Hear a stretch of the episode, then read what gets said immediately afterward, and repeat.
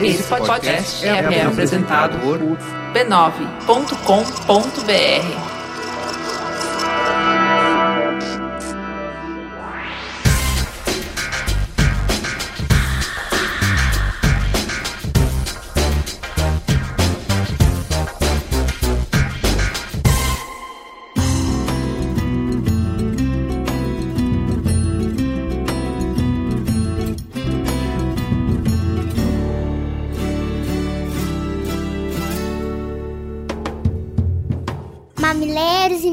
mamiletes, bem-vindo a um novo Mami. Como vocês repararam, esse Mamilos começa muito especial. Por que, Juvalauer? Porque é nosso aniversário, dois anos de Mamilos. Parabéns pro Mamilos! E foi um dia especial que fomos recebidos pela Lu Machado, que coordena a equipe de transcrição, não apenas só com um bolo, mas com champanhe, com petiscos, com muito amor. E a gente, que sabia que era o nosso aniversário, mas não tinha energia nem para comemorar, de repente recebeu uma surpresa incrível. E a surpresa não para por aí, porque a Lu trouxe ainda um áudio preparado com muito carinho pela equipe de transcrição. A gente vai escutar junto com vocês pela primeira vez. Parabéns, musa dos mameleiros e das mameletes! Dois anos de mamilos! Primeiro, eu gostaria de agradecer vocês me deixarem fazer parte dessa jornada. Cris, parece que foi ontem que você chegou com a ideia de criar um podcast para tratar aqueles temas que tanto te inquietavam. Da inquietação de vocês nasceu o jeito mamilos de ser. Nasceu esse compromisso com o jornalismo de peito aberto. Acho que a essa altura do campeonato vocês já descobriram que fazer jornalismo é uma tarefa bastante árdua, mas também é uma tarefa fascinante. O exercício do jornalismo traz em dose quase que equivalentes objetividade e subjetividade, um tema até que a gente já tratou em várias edições do Mamilos. Se há uma história para ser contada, cabe ao jornalista ouvir versões diferentes, colher depoimentos conflitantes, analisar dados, relatar fatos, desnudar preconceitos e buscar aquela tal da imparcialidade. Meninas, vocês fazem tudo isso com maestria. Posso dizer de cadeira. Então, a minha mensagem para vocês é: persistam. Persistam na tarefa de transformar a curiosidade de vocês na nossa inquietação. É a curiosidade de vocês que nos tira do lugar comum. É a curiosidade de vocês que nos ajuda a questionar as nossas próprias certezas. O Mamilos se tornou algo imprescindível na vida de muita gente. Então, persistam, tá bom? Vamos transformar dois anos em quatro, em oito, em mil. Parabéns mais uma vez e muito obrigada por estar junto com vocês nessa empreitada. Alô, testando som. Alô? Oh, oh, oh. Alô?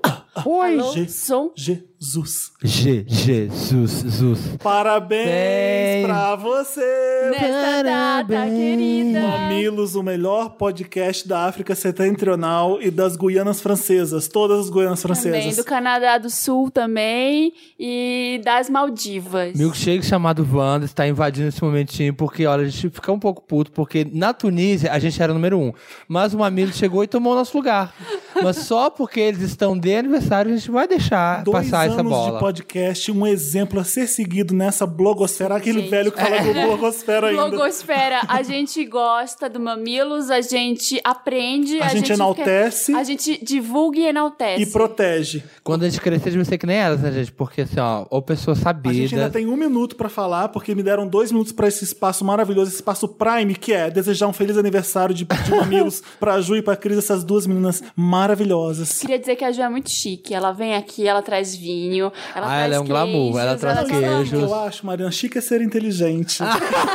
As duas são, São inteligentes. inteligentes, Elas fazem um queridas. programa de dar inveja, né? Que não é essa zona aqui nossa. É, é um programa estruturado, é um, é um programa sério, um programa Equilibrado. bonito, equilibrado. Chama a gente pra festa que a gente quer causar nessa festa. A gente quer destruir tudo nesse programa. Sim, mas agora, sério, gente, olha, Márcio, eu queria dizer que é muito fácil você vir aqui falar que vai dar parabéns e não dar o parabéns pra pessoa falar mandando muitos beijos. Então é isso mesmo. É muitos beijos. Tem encosto no Mamilos? Ah, no tem, Mamilos tem. tem? A Ciência Márcia falou que o podcast com mais encosto é o Mamilos. Migas, depois desses dois anos, mais dois anos, e depois mais muitos dois anos e Falta faltam 15 Muita segundos. energia. Ai, meu Deus, tá acabando. minutos vai acabar. Gente, olha, Ju, Cris, um beijo. Parabéns pelo Beijo, sucesso do parabéns pra você nessa data querida. Muitas felicidades, muitos anos de vida. Vocês merecem muito mais que isso. Muito mais que vocês estão conquistando. Beijo, A gente beijo, chama beijo. você de real oficial. Beijo. Aqui é o Fê Duarte, psiquiatra que participou do programa de depressão, entre outros.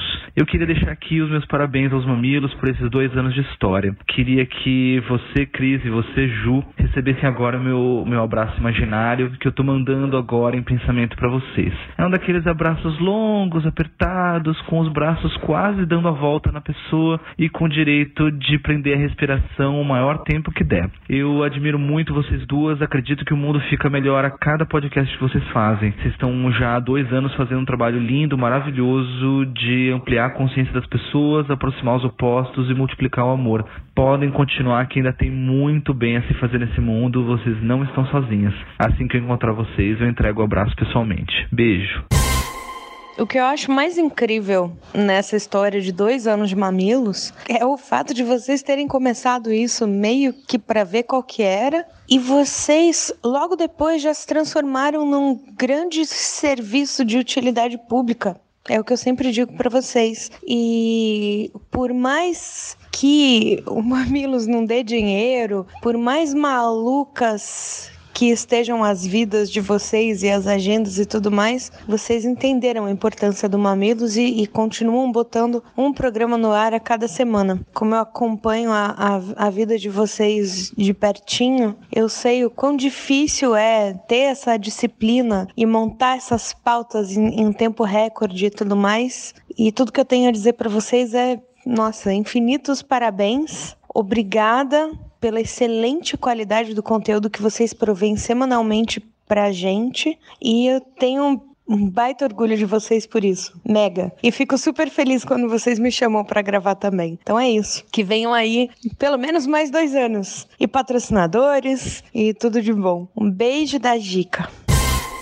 Cris, Ju, queria dar muito parabéns para vocês e pro Mamilos, esse programa maravilhoso que vem fazendo muita gente refletir. Dois anos que vocês existem e já tem uma legião de fãs que entendem o que é discutir assuntos com empatia e respeito. Então, eu queria que essa jornada não acabasse e que vocês continuassem esse trabalho maravilhoso que vocês fazem, que eu tenho super orgulho de participar. Parabéns, gente!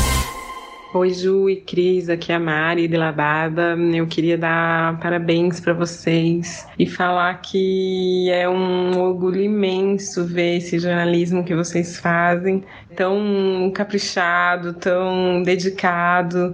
É, é, muito importante isso num momento que o jornalismo, entre aspas, tradicional, anda tão preguiçoso, desinteressado e qualquer nota. Então, o jeito que vocês vão a fundo em assuntos, sejam eles mais leves ou uns bem espinhentos, é muito, muito lindo. Dá muito orgulho de vocês e eu fico muito feliz cada vez que vocês me chamam para participar do programa. É um orgulho para mim também. Então, continuem, meninas, continuem, por favor. Todos agradecem. Um beijo imenso para vocês duas. Ju e Cris me pediram para gravar uma mensagem em função do segundo aniversário do Mamilos. E a primeira palavra que me veio à cabeça foi orgulho. Orgulho do que vocês começaram e do que vocês estão continuando a fazer. E na etimologia da palavra, essa ela remete à bravura, à coragem. E coragem tem a ver com cor, com coração. E eu achei super a ver com vocês, porque vocês dão um colorido para a vida das pessoas, trazendo esses temas tão difíceis e às vezes leves e gostosos, mas muito complexos que é a nossa vida hoje, mas ao mesmo tempo com o coração. E isso é muito incrível de vocês. Vocês duas dão o máximo para fazer esse programa ir adiante. Então, queria deixar meus parabéns e o meu orgulho por vocês, por estar fazendo a diferença no mundo com empatia, com compreensão, com entendimento e com conhecimento. Parabéns para vocês. Beijo, meninas. Olá meninas, olá mamileiros, quem tá falando é Olga. Quando me fizeram esse convite para gravar essa mensagem, eu pensei, ótimo, vou pegar um desses funks que tem no YouTube de parabéns para você com batidão, vou botar ali, vou falar umas gracinhas. Não, melhor, eu posso pegar a versão da Marilyn cantando Happy Birthday to You e saindo do bolo tal. Mas aí eu falei, putz, pra que que eu vou avacalhar esse momento tão solene? Então meninas, é sério agora. Eu me sinto muito honrado e muito feliz de ter entrado na vida de vocês dessa maneira, né? Primeiro como ouvinte ali, de ter se identificado, de ter me identificado com a linguagem de vocês, de ter uma discussão empática, depois colaborando com as pautas ali, depois até participando de alguns episódios, mas no final eu fico pensando que o mais legal foi que a gente conseguiu transformar toda essa questão, essa participação no programa em uma amizade sólida. Então eu espero muito que o Mamilos dure por muito, muito, muitos anos, mas eu sei que a nossa amizade vai durar para sempre. E isso me deixa extremamente honrado e feliz. Tá bom? Beijão para vocês. Parabéns, Mamilos. Quem não chora, não mama. Se tem uma frase que define bem o Mamilos é essa. E já vamos explicar o porquê. Antes, para e pensa. Pensa num bebê. Cara, deve ser muito foda ser um bebê. Se tá com fome, a única forma que você tem para conseguir algo é chorando. Se está com sede, também. Se está incomodado, idem. E ainda fica com fama de chato. O mesmo acontece com mamilos. No mundo onde o incômodo vem da fome de respeito e da sede de conhecimento, o Mamilos usa das armas que tem para criar um lugarzinho cheio de inteligência e empatia. O Mamilos bate no peito e assume a responsabilidade de fazer o que pode por aquilo que acredita. O Mamilos acredita que quem não chora não mama e que o choro é livre.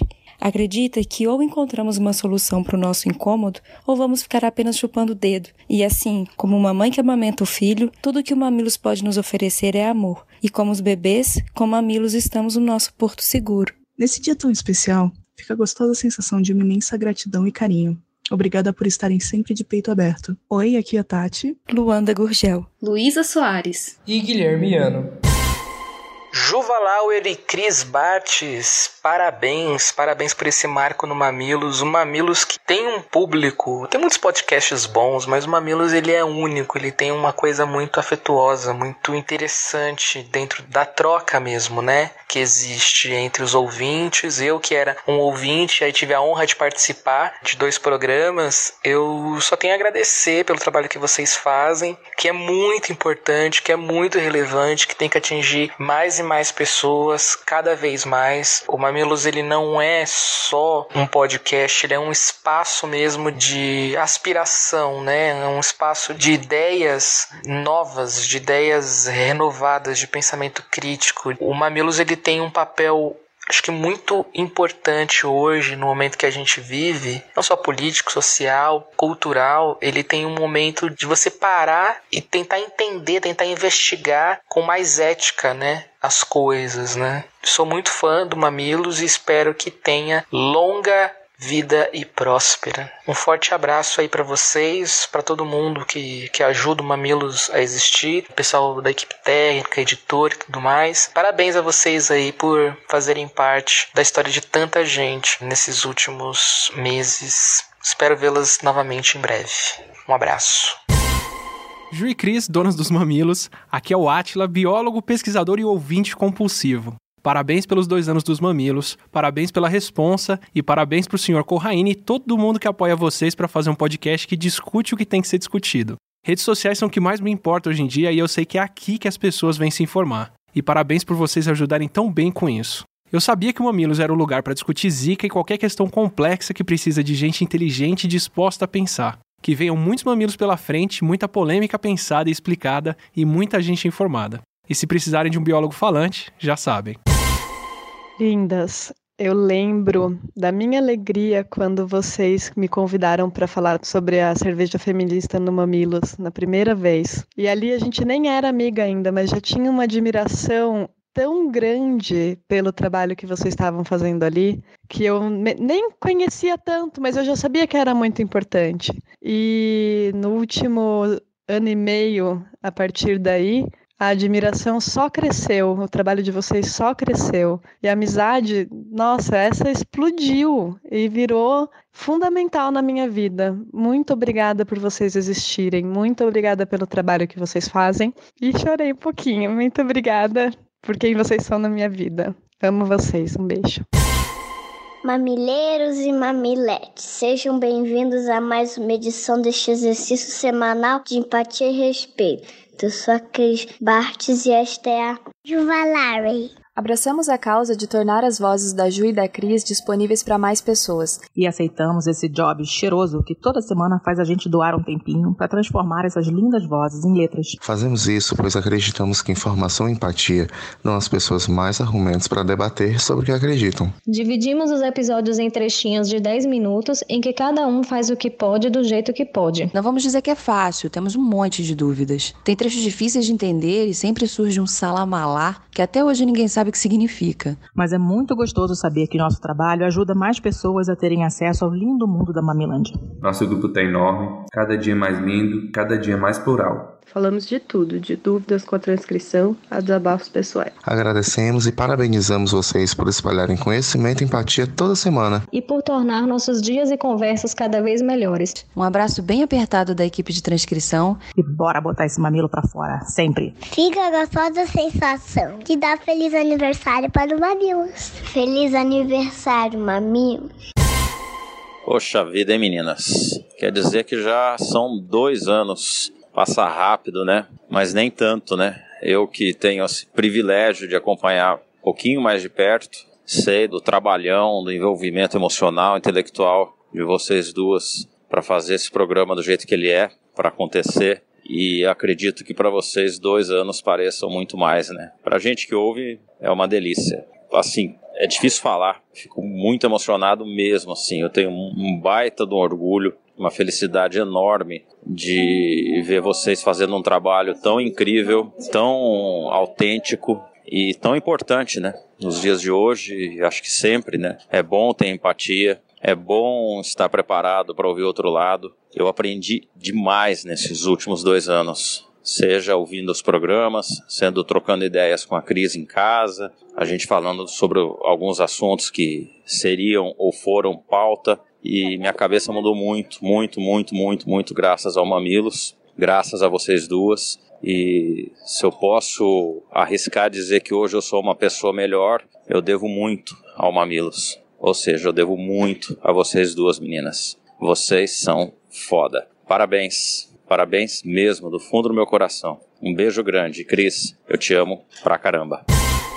E aí, mamileiros, aqui é o Carlos Merigo. Parece que foi ontem que eu vi a Ju e a Cris criando o projeto, todas preocupadas com o conteúdo, com a qualidade do programa, fazendo planilhas, PPTs, madrugadas discutindo como que ia ser, gravando programas teste. E assim, dois anos depois, nem posso dizer que isso mudou, porque as duas continuam estudando com afinco e correndo atrás de cada detalhe todas as semanas para entregar o melhor para vocês. Elas choram, dão risada, se amam, se odeiam, se descabelam para produzir cada episódio, e o resultado disso é que as pessoas também amam mandam milhares de mensagens, pedem fotos, autógrafos, correm atrás na rua, rasgam a camiseta e se descabelam por elas. Para mim é um orgulho ter visto Mamilos nascer e ter se tornado o podcast mais importante do Brasil e também um privilégio poder acompanhar de perto tamanha dedicação. Eu sei que não é fácil, cada programa é suado, tem temas que sugam essas energias, até os maridos ficam reclamando em casa, mas a gente engole o choro porque sabemos que vocês duas não vieram ao mundo a passeio e estão ajudando a tornar o mundo um lugar melhor para os nossos filhos cada vez que apertam REC. Tá bom? Parabéns pelos dois anos, continuem assim, vocês vão longe.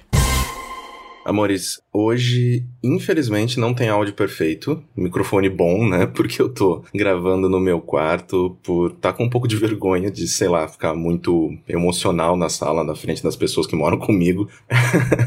Homem é um bicho muito tonto, né? Mas, mas mesmo tonto, hoje eu posso dizer que eu sou uma pessoa muito melhor por causa do Mamilos. Foram centenas de horas ouvindo vocês dezenas de madrugadas viradas e alguns fios de cabelo branco, é verdade, que apareceram aqui e ali. Quando eu fico bravo porque o convidado fala baixo ou o fio do microfone tá fazendo barulho, mas foram facilmente as horas mais gratificantes de toda a minha carreira. Eu queria estar tá aí para entregar esse abraço apertado enquanto vocês ouvem essas mensagens essas merecidas mensagens, mas infelizmente não posso, né? Porque eu provavelmente estou gravando ou editando alguma coisa. E isso só foi possível porque no momento mais baixo da minha vida, vocês me abriram as portas. Vocês me aceitaram, acreditaram em mim e confiaram no meu trabalho. Então, graças também a vocês, hoje eu tenho uma carreira. Graças também a vocês, eu tenho muito sucesso no que eu faço. Graças também a vocês, eu olho para o futuro não mais com medo e incerteza, mas com esperança e alegria. Eu já disse isso várias vezes, mas sempre vale repetir. É um prazer e um privilégio fazer parte desse projeto. É um prazer e um privilégio pegar esse diamante que vocês produzem toda semana e só passar um paninho em cima para que ele possa brilhar o tanto que ele merece. Vocês fazem o um mundo melhor. Nunca, nunca, por favor, nunca esqueçam disso. Eu amo muito, muito vocês. Obrigado. Queridos amigos, eu não sei como gravar o programa a partir daqui. Juliana, me ajuda. O que, que a gente faz agora? A gente segue, porque é isso que a gente faz, um dia depois do outro, com a ajuda de gente maravilhosa que está composta, não chorou até o final do dia, está aqui firme e forte para conduzir o programa quando só há o só o pó ficou aqui. Estamos aqui que nem prego no angu, duas choronas de nariz inchado. É isso que vocês vão ouvir. Uma voz anasalada todo esse programa. É isso que vocês merecem depois de derramar tanto amor sobre a gente. Troca. Caio, querido, seu traidor. Conta aí pra gente o que, que tem de som do Mamilos. Olá, pessoas correndo aqui novamente para trazer a vocês os responsáveis por dar mais cor ao Mamilos desta semana. Lembrando sempre que se você quiser colaborar com o conteúdo musical deste programa, pode nos recomendar bandas ou artistas independentes no e-mail sondomamilos@b9.com.br, sondomamilos@b9.com.br.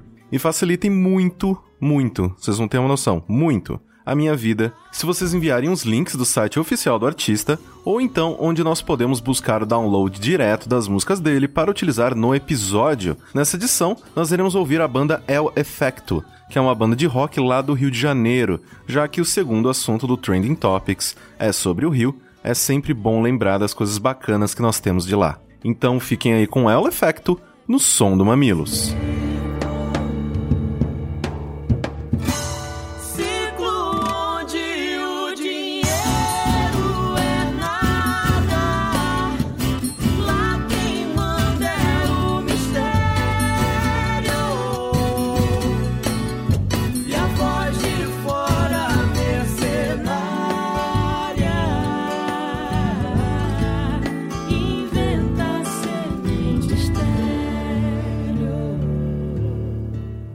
E o beijo para. Beijo para os brasileiros que vivem nos Estados Unidos e nos escreveram em peso. Pro Rio de Janeiro, especial pro bairro de Botafogo, que sempre me recebe com tanto amor. Pra Petrópolis, no Rio de Janeiro. Belém. E pra Fortaleza, gente. O que falaram de Fortaleza? Preciso mandar um beijo muito especial pra galera da Caramelo, uma agência de Fortaleza, que fez um esforço sobre-humano para levar o workshop para lá, que fez o workshop acontecer e que fez tudo ser muito mágico e muito lindo e muito significativo. Era um momento da minha vida que eu não poderia de maneira nenhuma sair de São Paulo, que eu não tinha força nenhuma para dar um workshop, e eu fui porque eles convidaram, porque aquela turma precisava existir. E foi o workshop com a turma menor que eu já tive. E cada uma daquelas pessoas sabe que precisava estar lá e a gente precisava ter se encontrado. E foi tudo muito lindo. Então eu sou uma ateia ortodoxa, mas eu acredito que tudo que aconteceu lá contribuiu muito para nossa vida. Então, obrigada pelo carinho de todo mundo, todo mundo que participou do workshop, todo mundo que de alguma maneira se envolveu com esse momento, por todos os carinhos, pela rede que estará na minha casa no fim de semana que vem, se Deus quiser. Quero ver isso, por... hein? Até eu já falei isso. Né? e pelo retrato lindo, pelas homenagens que todo mundo deu. Então, gente, muito obrigada. Vocês me reabasteceram de amor e de propósito para mais um ano. Eu queria agradecer a Tatá, que veio hoje gravar o programa comigo, porque o pai dela ainda tá viajando e ela tá aqui pacientemente. De vez em quando, se vocês ouvirem um riso, é porque ela tá assistindo um desenho no computador ao lado. É muita contribuição pra isso aqui acontecer. Não deixe de falar com Mamilos, tá aqui a nossa ouvidoria. Fale com a gente no Facebook, no Twitter, na página do B9, nosso e-mail cheiroso, mamilos.b9.com.br. E mais uma vez, obrigada a essa equipe maravilhosa, cheirosa e traidora que gravou esse tanto de coisa maravilhosa sem falar com a gente. Edição e som do Mamilos com Caio Corraine. Traidor. Redes sociais com Luanda Gurgel, Guilherme Ana e Luísa Soares. Traidores. Apoio à pauta Tati Araújo e a estreia super especial de Jaqueline Costa. Penetinha do meu coração, como você fez nossa vida linda essa semana. Obrigada, obrigada, obrigada. Eu prevejo mamilos maravilhosos com a sua presença. Obrigada. E transcrição dos programas com a Dilma que eu conheci pessoalmente hoje, Lu Machado, que tá no Formol. Uma pessoa Linda, maravilhosa, por dentro e maravilhosa. por fora e que trouxe esse bolo que eu E nunca vou champanhe. comer. Ele é tão lindo que eu vou ficar E olhando queijo. pra sempre. E salame. E Damasco. Se você ama esse projeto, assim como todas essas pessoas que falaram e fizeram a gente chorar, contribui lá no Patreon. A gente precisa pingar um bocadinho pra cada um. Entre lá, patreon.com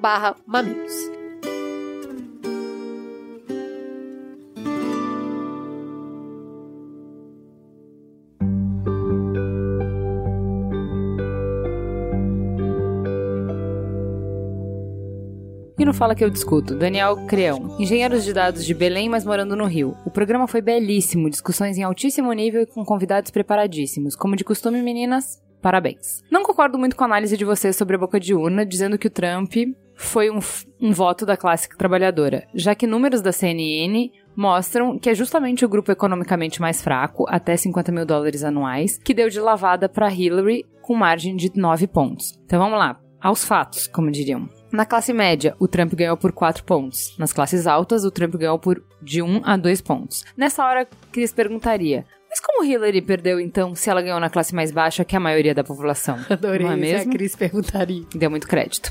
E eu respondo: analisando a demografia da população americana, dá pra ver que a categoria até 50 mil, classe trabalhadora, são 55% da população. Porém, foram apenas 36% dos votos. Então, e aí é importante, hein? Pra gente definir democracia, foram subrepresentados nas urnas. Me parece que a eleição ser uma terça-feira é algo extremamente complicado para a classe trabalhadora e mais simples para as pessoas com cargos mais altos. Se o pobre do padeiro não foi liberado pelo patrão no fim de semana para fazer o Enem, imagine um patrão americano liberar funcionário para algo optativo. Além disso, já foi demonstrado como os, entre aspas, estados vermelhos, republicanos, estão dificultando ao máximo o voto das minorias e pobres. A gente até ficou chateado de não ter falado isso no ar, Isso. né? Com leis estaduais exigindo documentos com foto, o RG americano não tem foto, então é basicamente carteira de motorista, coisa de classe média, pra votar como o Wisconsin, onde a Lu, ele ganhou, ou que retiram os direitos de voto pra sempre de quem já foi preso, como a Flórida, e quem é mais preso, negros e latinos, isso aí tá no documentário 13ª emenda. Bom, fico por aí. Fico parabéns pelo belíssimo trabalho. A gente realmente ficou pensando depois que não tinha falado disso, Sim. né? Porque assim, a gente não conseguiu nem cumprir a pauta. Uma coisa que eu falei assim, que eu ia sofrer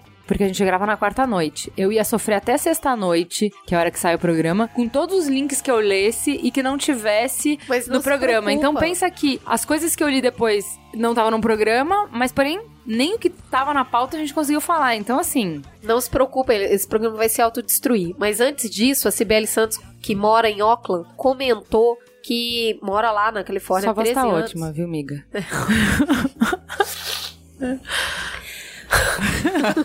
Ela tá muito boa. Vai, vai, vai. fundo. Uma coisa que ela sentiu falta é, como imigrante brasileira, e para imigrantes especialmente, que eles estão vivendo um estado de medo. Ataques racistas e de ódio já ocorreram 200 depois do resultado da eleição. Ela está na Califórnia, a tal bolha, e mesmo assim, ela conhece muitas crianças de 6 anos chorando porque falam na escola que o Trump não gosta de crianças marrons e todos vão pro México. Gente. Detalhe. São crianças e crianças brasileiras também. O nível de medo e de trauma que vem à tona com a eleição e maior que é o Trump, mas ao mesmo tempo ele afeta nós, imigrantes de LBT, etc., de uma forma muito real e isso não foi falado no programa. Enfim, obrigada por fazer um podcast super nutritivo, mas estou aqui um pouco magoada. Sei que quem está aí vivendo isso na pele não tem a capacidade de ter conversas de opinião ainda. Está todo mundo meio em estado de choque. E a gente, come- eu comentei isso com você, né? eu falei, cara, que arrependimento. É, é sempre assim, mas esse foi bem fatal, que foi não ter falado na minha opinião, que o problema não é só o Trump ter sido eleito, foi o armário de louco que ele validou. E aí, louco, eu digo, não socialmente responsável e muito menos inclusivo. E ela, eu coloquei esse comentário aqui por isso, porque ele vem reforçar isso que faltou mesmo no programa, que foi falar assim: não é só o cara agora fazer ou não o que ele prometeu. Foi o tanto de gente que vai agir em nome de. Ah, mas o presidente disse. É, eu acho que hum, quando a gente terminou de gravar, eu falei pra Cris, putz, eu tenho medo de ter passado pano. O que que acontece? Quando a sua bolha trata aquilo como uma tragédia, uma desgraça, você como jornalista vai pesquisar fatos e dados, você vai vendo, calma, não é desse tamanho e tal. Então é o esforço de trazer pro meio, né? Pra te falar assim, gente, calma. Só que fica o medo de realmente não reconhecer um problema do tamanho que ele é, né? De não dar nome aos bois, assim. E o Marco Túlio tava muito com esse sentimento, ele tava muito magoado na mesa e muito puxando pro lado de falar assim, não, gente, vocês estão minimizando o problema, sabe? É uma tragédia assim. Você tem que entender a tragédia, mas não se deixa de ter uma tragédia. Exato. E eu fiquei muito chateada, principalmente, porque assim, toda vez que o Mamilos falou sobre política brasileira, a gente sempre fazia o disclaimer de que assim, cara, a política não acaba quando você vota.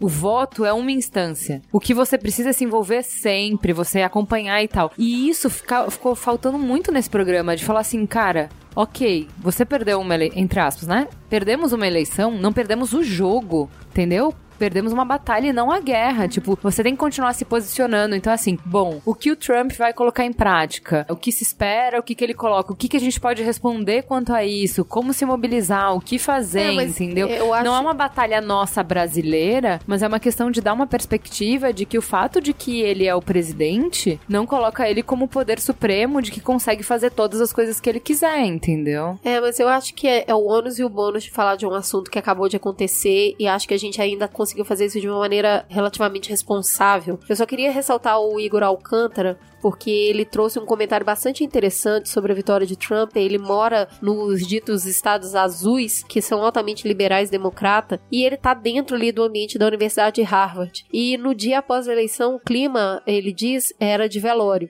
Havia até algumas pessoas chorando. Muita gente, inclusive, dizia que pensava em se mudar para um estado pêndulo antes das próximas eleições para evitar que esse, entre aspas, Hitler moderno conseguisse mais quatro anos. Ele tem, óbvio, uma preocupação como imigrante, que ele não pode ser deportado porque ele se encontra ali de uma forma legal, mas ele fica com medo do processo de renovação de visto de trabalho. Ele acredita que pode ser mais complicado no futuro. Muitos incríveis cientistas e professores compartilham o mesmo medo. A palavra da vez é incerteza. E isso é muito interessante porque os Estados Unidos ele é um grande polo aglutinador de cientistas e grandes filósofos também que acabam se reunindo em grandes instituições de ensino para produzir porque os Estados Unidos dá esse subsídio. Então é uma questão importante aí para ficar de olho. Ele ainda complementa sobre o fato de muitos latinos votarem sim nos republicanos. É verdade que desde os anos 80 eles preferem candidatos democratas, mas os republicanos sempre conseguiram muitos votos latinos. E aí ele acredita que tem um motivo principal que não está relacionado à imigração, e sim ao conservadorismo religioso. Esses são os normalmente os latinos mais velhos que se preocupam em barrar os progressos com leis como anti-aborto e direitos de LGBT, de que eles estão mais preocupados com isso do que a imigração em si, até por saberem que mesmo vivendo ilegalmente nos Estados Unidos, a deportação é improvável, caso você não cometa nenhum crime, é claro. Memória de cantador.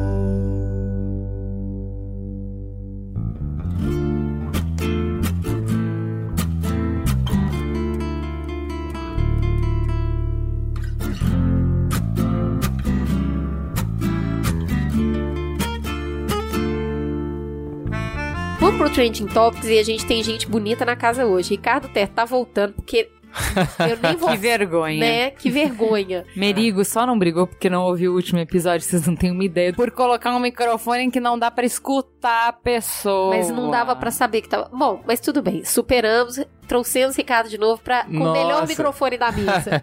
Nossa, que esforço enorme meu estar aqui de novo, duas vezes, ainda mais cair hoje nesse dia, Você tomando acha, que o champanhe. universo, você acha que o universo preparou essa pegadinha pra Com você certeza. voltar aqui no hoje? primeiro dia eu falei que eu tinha um ticket da- de mentalizar as coisas acontecerem. Aí Cara, empresta aí, empresta aí. E aí a gente tem uma outra convidada aqui que ela tá achando tudo tão estranho, mas a gente também tá. Então a gente tá dividindo essa experiência junto aqui. Esther, querida, por favor, se apresente. Diga quem é você na fila do pão. Tudo bem, querida? Se eu sou sei que eu tô viajando, tô é muito surreal. Que eu isso? quero voltar daqui a um ano exatamente na mesma data para comer queijo, champanhe e o bolo. Bom, eu sou Esther Solano, sou professora da Unifesp. Eu faço pesquisa aí com movimentos sociais, protestos e vamos que vamos. Depois do joro aí. Vamos direto pro Trend Topics, Juliana? Bora, gente, porque, né, o tempo é curto, essa sapucaia é longa. Vamos nessa, então. Movimentos de ocupação para protestar contra propostas do governo são ações antigas na forma, mas parece que agora elas têm novo conteúdo. No caso, falando de ocupação de escolas, as ações partiram de São Paulo no ano passado, mas se espalharam nesse ano para outras instituições e para outros estados. Em outubro, o levante maior aconteceu no Paraná, que chegou a ter mais de 800 escolas estaduais ocupadas. O movimento se espalhou a ponto do MEC, Ministério da Educação, ter que adiar o Exame Nacional do Ensino Médio, o Enem, para mais de 270 mil estudantes. São mais de mil escolas e universidades ocupadas no país. De um lado, estudantes e corpo docente protestam contra a PEC 241 e a reforma do ensino médio, que seria, a seu ver, um golpe no já sucateado ensino público. Do outro, o governo garantindo que não haverá qualquer prejuízo para a educação e estudantes reclamando que estão sendo ainda mais prejudicados pela paralisação das aulas. Não é preciso concordar com nenhum dos lados para reconhecer o óbvio. Esse movimento precisa ser ouvido, para então ser compreendido. Menosprezar e ignorar, como tem sido a estratégia majoritária, não vai fazê-los nem sumir, nem se calar. Bora então fazer a nossa parte e nos esforçar para entender um pouco sobre tudo isso? E aí a primeira pergunta é: o que está acontecendo? Esther, conta pra gente. O que, que, que tá acontecendo? É política. Eu acho que o que tá acontecendo é política, né? Mas aquela política com letras grandes, com maiúsculas e escritas e escrita pelo povo, né? Eu acho que o que tá acontecendo é que as pessoas estão se empoderando cada vez mais e estão querendo fazer política. E o mais interessante de tudo isso é que tem uma galera muito nova, porque são meninos muito novos, né? Que estão nos ensinando que existem formas diversas de fazer política, que não é só depositar o voto cada quatro anos e pronto, não existe existem muitas outras formas, mais horizontais, mais autonomistas, organizadas de uma forma muito mais flexível, mais dinâmica, né? Então, para mim, o que está acontecendo é uma lição da democracia que os meninos estão dando. Tem um viés que eu queria entrar um pouquinho agora nesse momento, o que eles estão fazendo, que eu andei lendo um pouco sobre isso e seja invasão ou ocupação, eu acho que a ressignificação do ambiente escola tem sido uma pauta até pouco explorada, né? Essa busca por uma ressignificação de um espaço onde teoricamente você está ali para aprender. Você como professora, como que você enxerga o que, que esses alunos estão fazendo ali uhum. dentro, nesse momento que a escola não está aberta para as ditas aulas tradicionais. É, eu acho que eles estão fazendo, como já falei, política e educação, mas assim como política, letras grandes e maiúsculas, educação também, letras grandes e maiúsculas, né? Que não estamos acostumados àquela linha de produção fordista na educação. Basicamente, você forma operadores, né? Você forma consumidores e trabalhadores. Repetidores. Você não forma cidadãos críticos, Repetidores, né? E é. isso que eles estão fazendo. É, você é literalmente uma linha fordista de produção em massa, né? Isso que nós estamos formando na universidade e na escola. E o que eles estão pedindo é uma educação cidadã, crítica, aulas de feminismo, aulas sobre cidadania, aulas sobre movimento negro, genocídio na periferia. Eu já dei várias aulas em ocupações, em escolas, e basicamente isso. E tem um ponto muito importante, eu acho que a linguagem é muito importante, porque a linguagem não é neutra, a linguagem tem um projeto de poder sempre por trás, né? Quando você fala está invadindo, está ocupando, isso não é por acaso, não é inocente, né? Você não invade um espaço público, o espaço público é da população, é do povo, né? Então você não invade escola, você não invade a Assembleia Legislativa do Estado do Rio de Janeiro, por exemplo, a polícia invade. Mas você, como cidadão, não invade. Você está tomando posse de uma coisa que sua, né? Escola pública é, é nossa, né? Então, eu acho que nós temos também que nos reapropriar da linguagem. A gente não está invadindo, não estamos ocupando o que é nosso, o que é do povo, né? Tá, mas vamos lá. Eu entendo a gente, esse espaço é público, mas mesmo o espaço público, ele tem um uso pré-determinado. Até porque se cada um quiser fazer o uso dele da maneira como bem entender, a gente tem um problema de utilização de espaço. Então, acho que simplesmente redu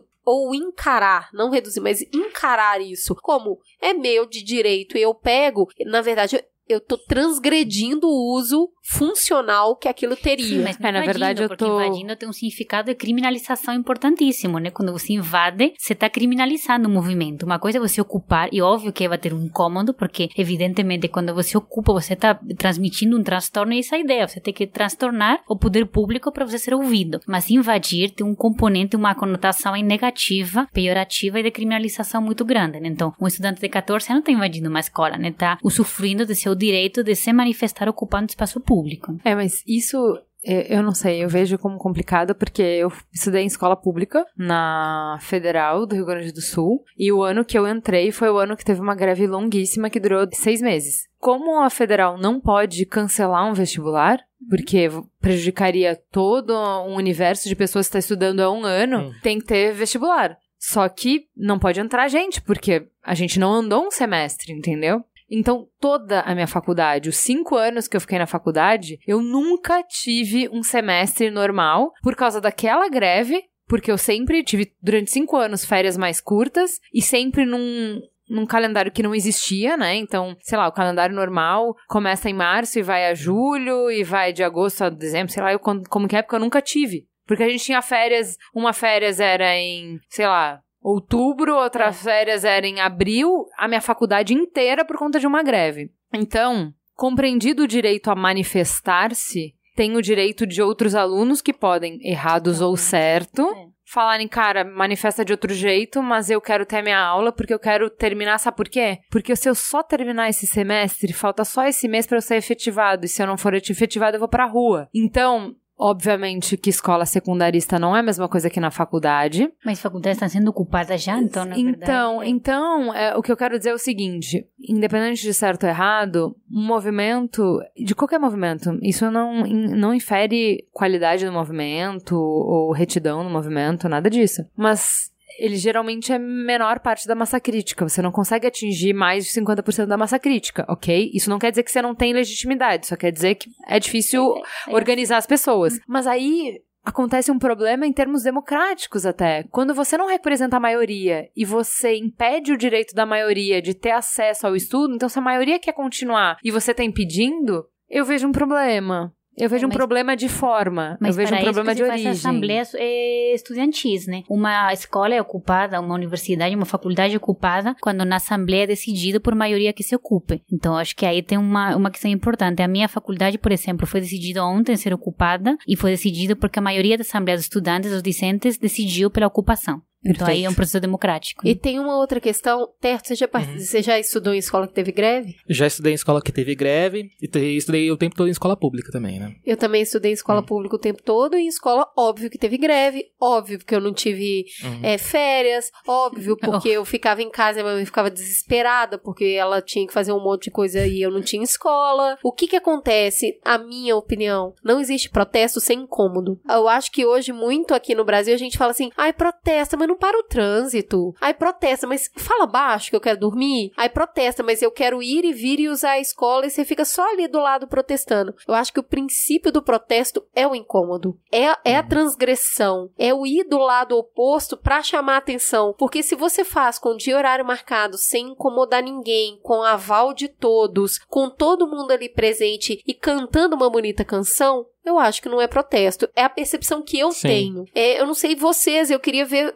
saber de vocês aqui na mesa, qual a percepção que vocês têm de protesto? O protesto, ele tem que agradar todo mundo? Ou ele, ele precisa cumprir uma agenda de não intrusão no espaço do outro para existir? Esses dias eu vi uma, uma notícia até bastante engraçada, que foi uma reportagem que mostrava um desses noticiários da manhã, assim, né? Que ele mostrava um protesto de uns universitários que eles estavam fazendo um protesto que é assim, é dança contra a PEC. E aí eles estavam com uma um fone de ouvido para não atrapalhar o ruído da cidade, que a gente não pode atrapalhar, entendeu?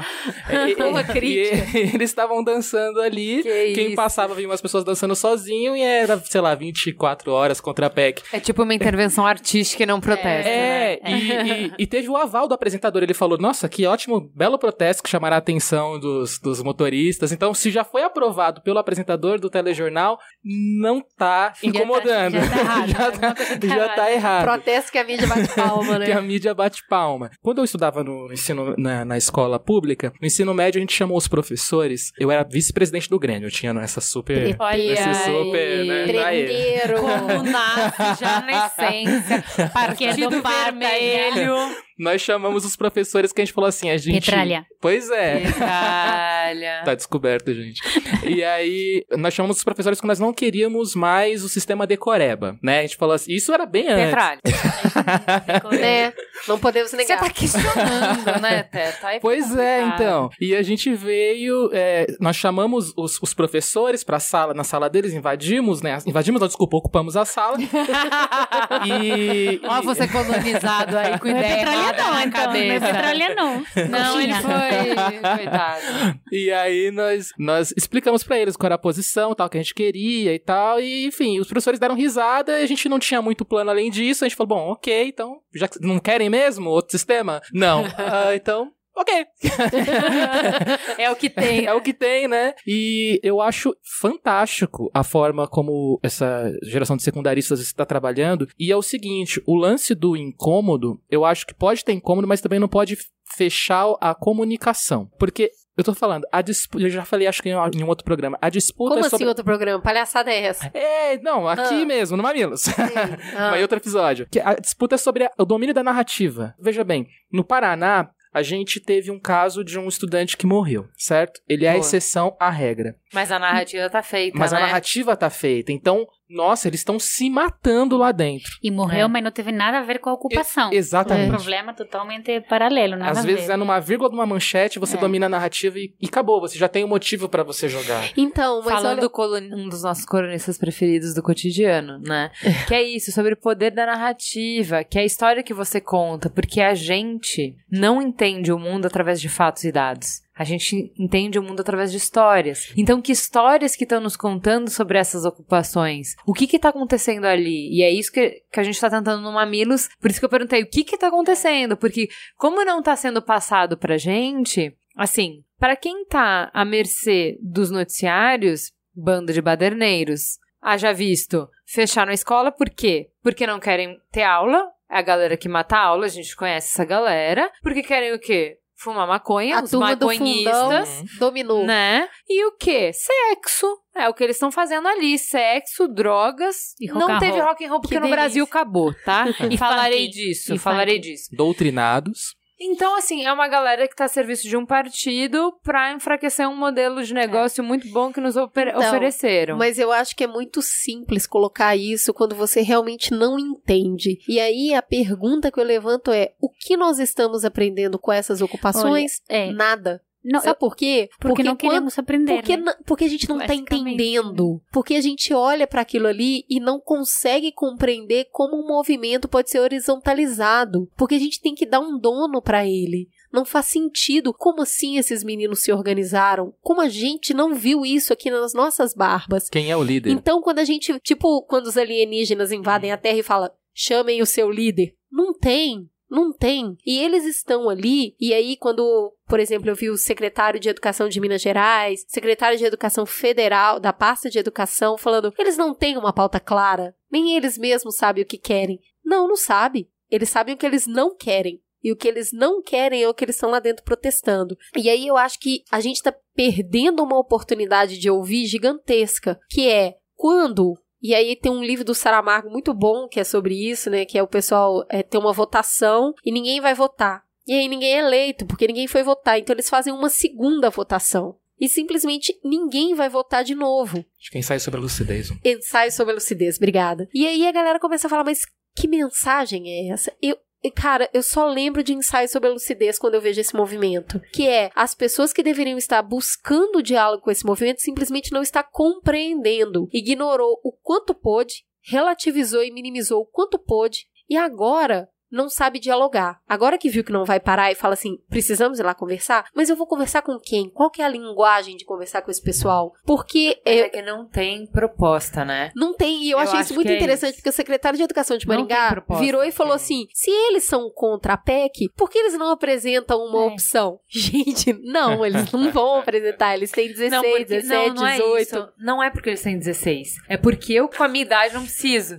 Por quê? A questão é, e isso o NBW falou uma vez, eu nunca esqueci, que é a função social da classe política prover respostas. E aí você vai votar se você quer mais essa resposta ou aquela resposta. Só que a, a classe política no Brasil não tá provendo respostas pro momento que a gente tem satisfatórias que a gente queira, entendeu? Então é isso, tipo, se eles estão falando que, cara, a educação não é o que a gente quer nesse momento, a gente queria outras coisas, falta uma proposta de tipo, ok, como tem no- em São Paulo aqui, a gente fez um, um programa sobre educação, hoje a educação é feita na base do heroísmo de uma diretora muito visionária que bate no peito e fala: vem comigo e eu vou fazer isso, essa proposta, aprova com a Secreta- Secretaria de Educação e compra briga com todos os pais e briga cada semestre com o pai pra conseguir fazer uma proposta diferente. Então, por exemplo, o modelo de educação que eu vejo os alunos pedirem em ocupação é o modelo que já tem em São Paulo aqui instalado em escola pública, na Mauri Lima, mas que é mérito jamais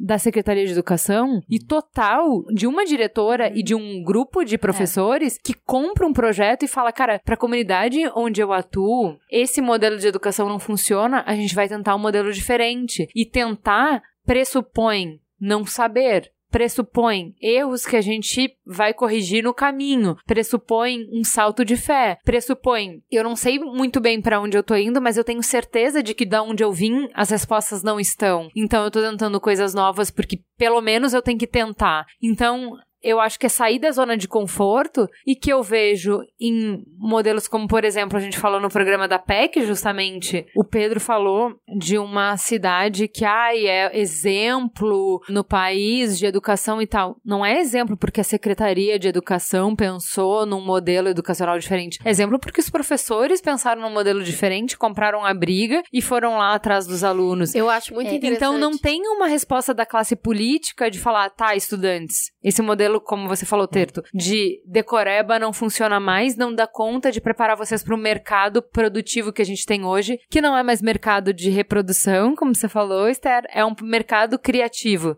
Então, formar reprodutores não forma bons trabalhadores. Então eu tenho que formar questionadores, eu tenho que formar criativos. E a escola hoje não forma isso, então, alunos, vocês têm razão, temos A, B e C modelos de mudar a nossa escola para acomodar isso. Não tem, não tem proposta, entendeu? Né, tem, tem proposta sim, o poder público sempre responde. A resposta do poder público é não queremos uma educação crítica. Nós queremos continuar com a linha Fordice e produção e ainda mais, nós vamos reduzir a PEC 241 que vai acabar com as possibilidades de uma educação mais digna. Né? Então, tem resposta do poder público, né? O continuismo é uma resposta, a manutenção do status quo é uma resposta, né? E eu acho que tem uma coisa muito importante quando vários secretários já falaram, o próprio ministro da Educação falou que não tem propostas ao movimento. Isso é basicamente uma absoluta ignorância do movimento, porque tem várias propostas, né? Tem uma proposta muito clara que é, é barrar a PEC 241, tem uma proposta, outra proposta muito clara que é dignificar a tarefa do professor, aumentar salário, diminuir carga horária, diminuir o número de alunos nas salas. Tem mais propostas que são a modernização do currículo, né? Da, das estruturas curriculares, das diretrizes de educação básica. Então tem várias propostas que estão sendo discutidas nas assembleias de estudantes, né?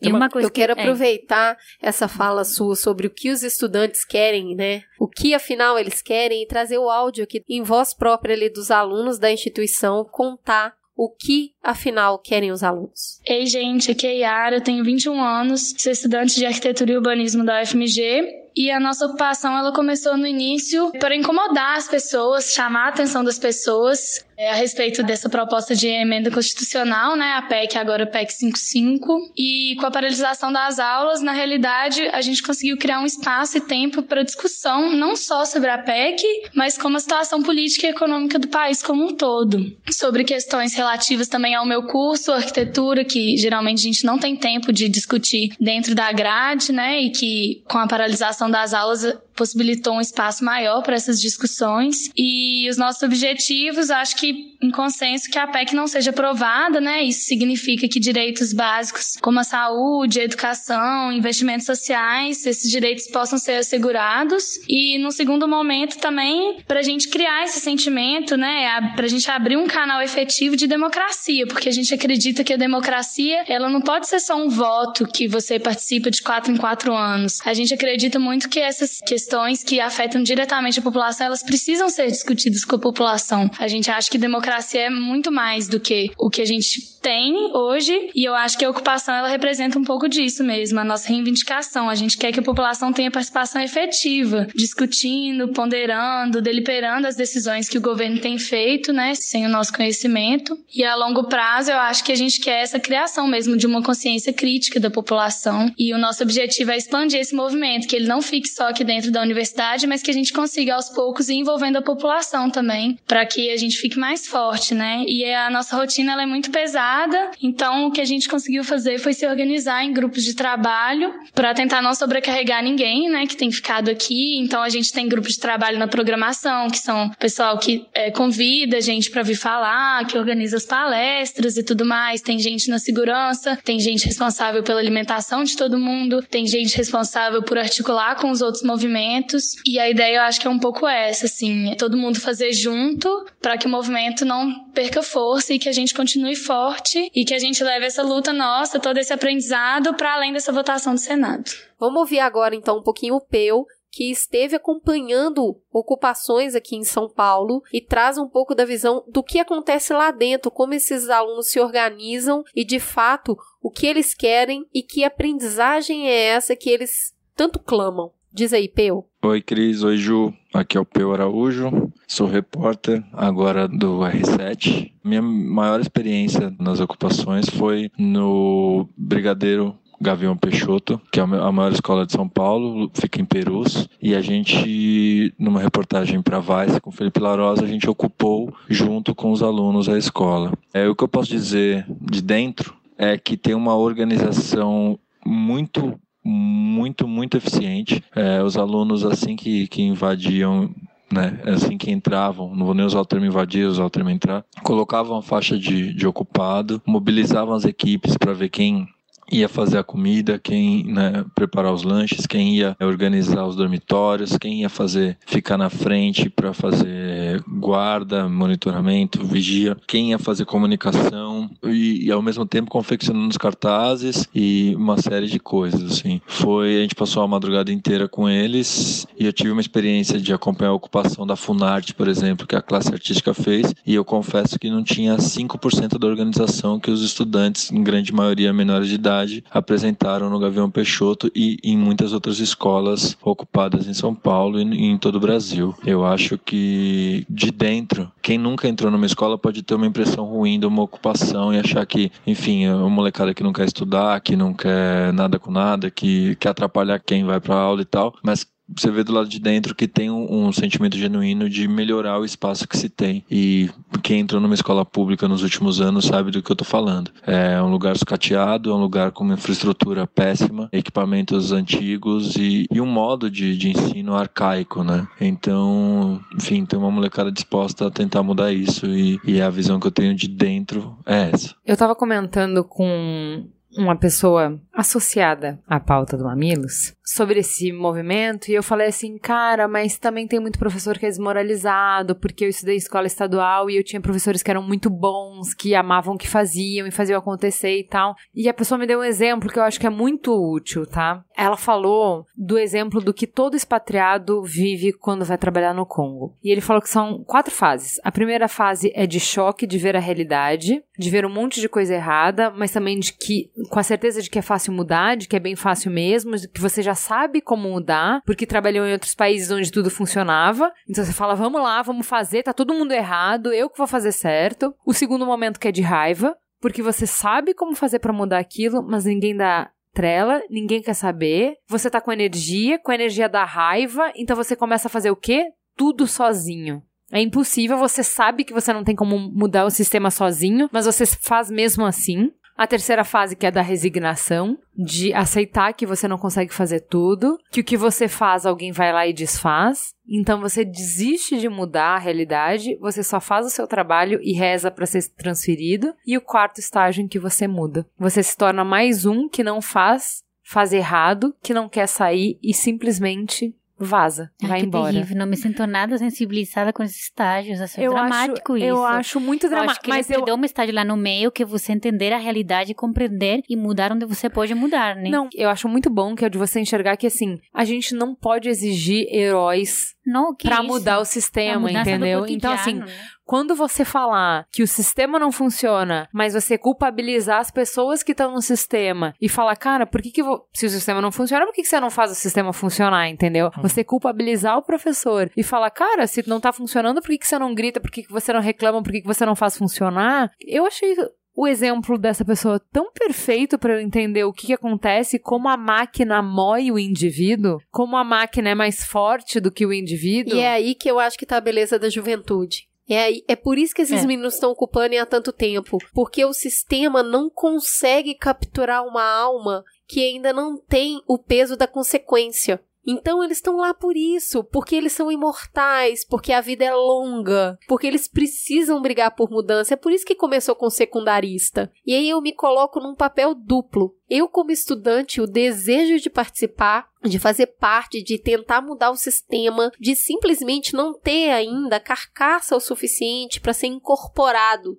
ao sistema, de falar não, eu vou mudar isso, não tem a fase da resignação. E eu, enquanto mãe, porque aí já tô dentro do sistema, tô preocupada com segurança, tô preocupada com legalidade, ou seja, já fui parcialmente engolida pelo sistema, tem toda uma preocupação de caráter emocional. Então hoje eu acabo me vendo mais no papel de mãe. Não, cara, como mãe, você pensa ele não vai ter o diploma na hora que ele precisa. Não, a minha preocupação Cara, é entre o imagina. orgulho de ver o desejo de mudança e a preocupação com a segurança daquela pessoa que tá ali brigando por um futuro que Sinceramente, eu não tive capacidade de fazer. Então, assim, sinceramente, hoje eu não tô mais tão preocupada com esse diploma, eu já não tô mais tão preocupada com essa Sei. formação tradicional, porque eu acredito que a partir de agora, a gente tem, é, e eu digo agora, com a entrada definitiva dos sistemas de acesso à informação, a gente tem uma informação não hierarquizada mais. É, o professor não entra mais em sala de aula para ensinar o aluno, e eu acho que é isso que esses alunos estão lá falando. A gente entra para trocar conhecimento, para que a gente possa aprender junto e que você respeite a minha vivência e a minha vivência seja também um saber respeitável. Esse modelo tradicional de escola de tipo, corre atrás de diploma, faz nem o mercado mais aceita isso, porque você pega uma pessoa totalmente doutrinada, uma pessoa que não tem espaço para o lúdico, não tem espaço para o criativo, não tem espaço para transgressão, ela também não produz bem o suficiente. E é muito engraçado isso, o choque entre o mercado e a educação.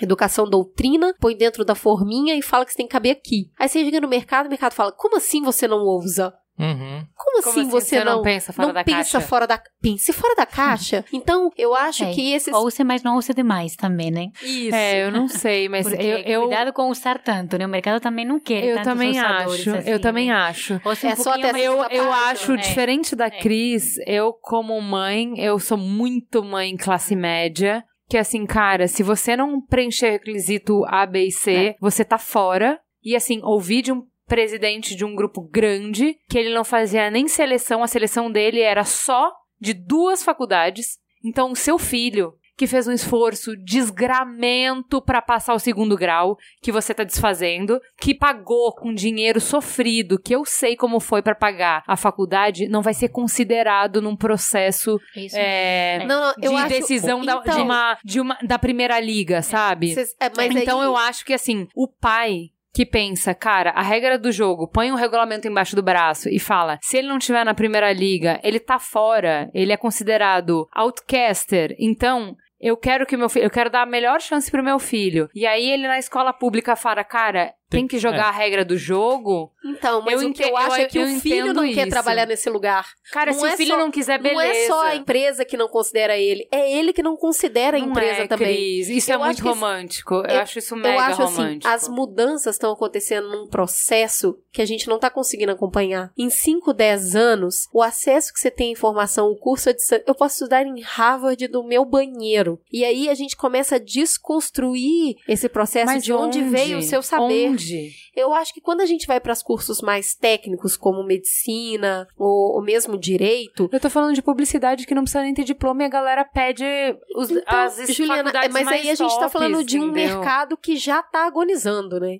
Vamos Não. falar de mercados novos Então, que mas- são o mercado principalmente da tecnologia, que exige um saber que vai além do que se aprende em sala de aula. Eu fico perguntando, Esther, quando você entra na sala de aula, a troca de conhecimento que você tem com esses alunos que têm muito acesso a meios de comunicação e a formas, porque eu tava conversando com o meu amigo lá do Rio, que é professor na Federal do Rio, e ele falou que tava falando sobre uma um, um texto de um filósofo e o aluno falou: Não, não se preocupe, professor, eu traduzi do russo pra É. você.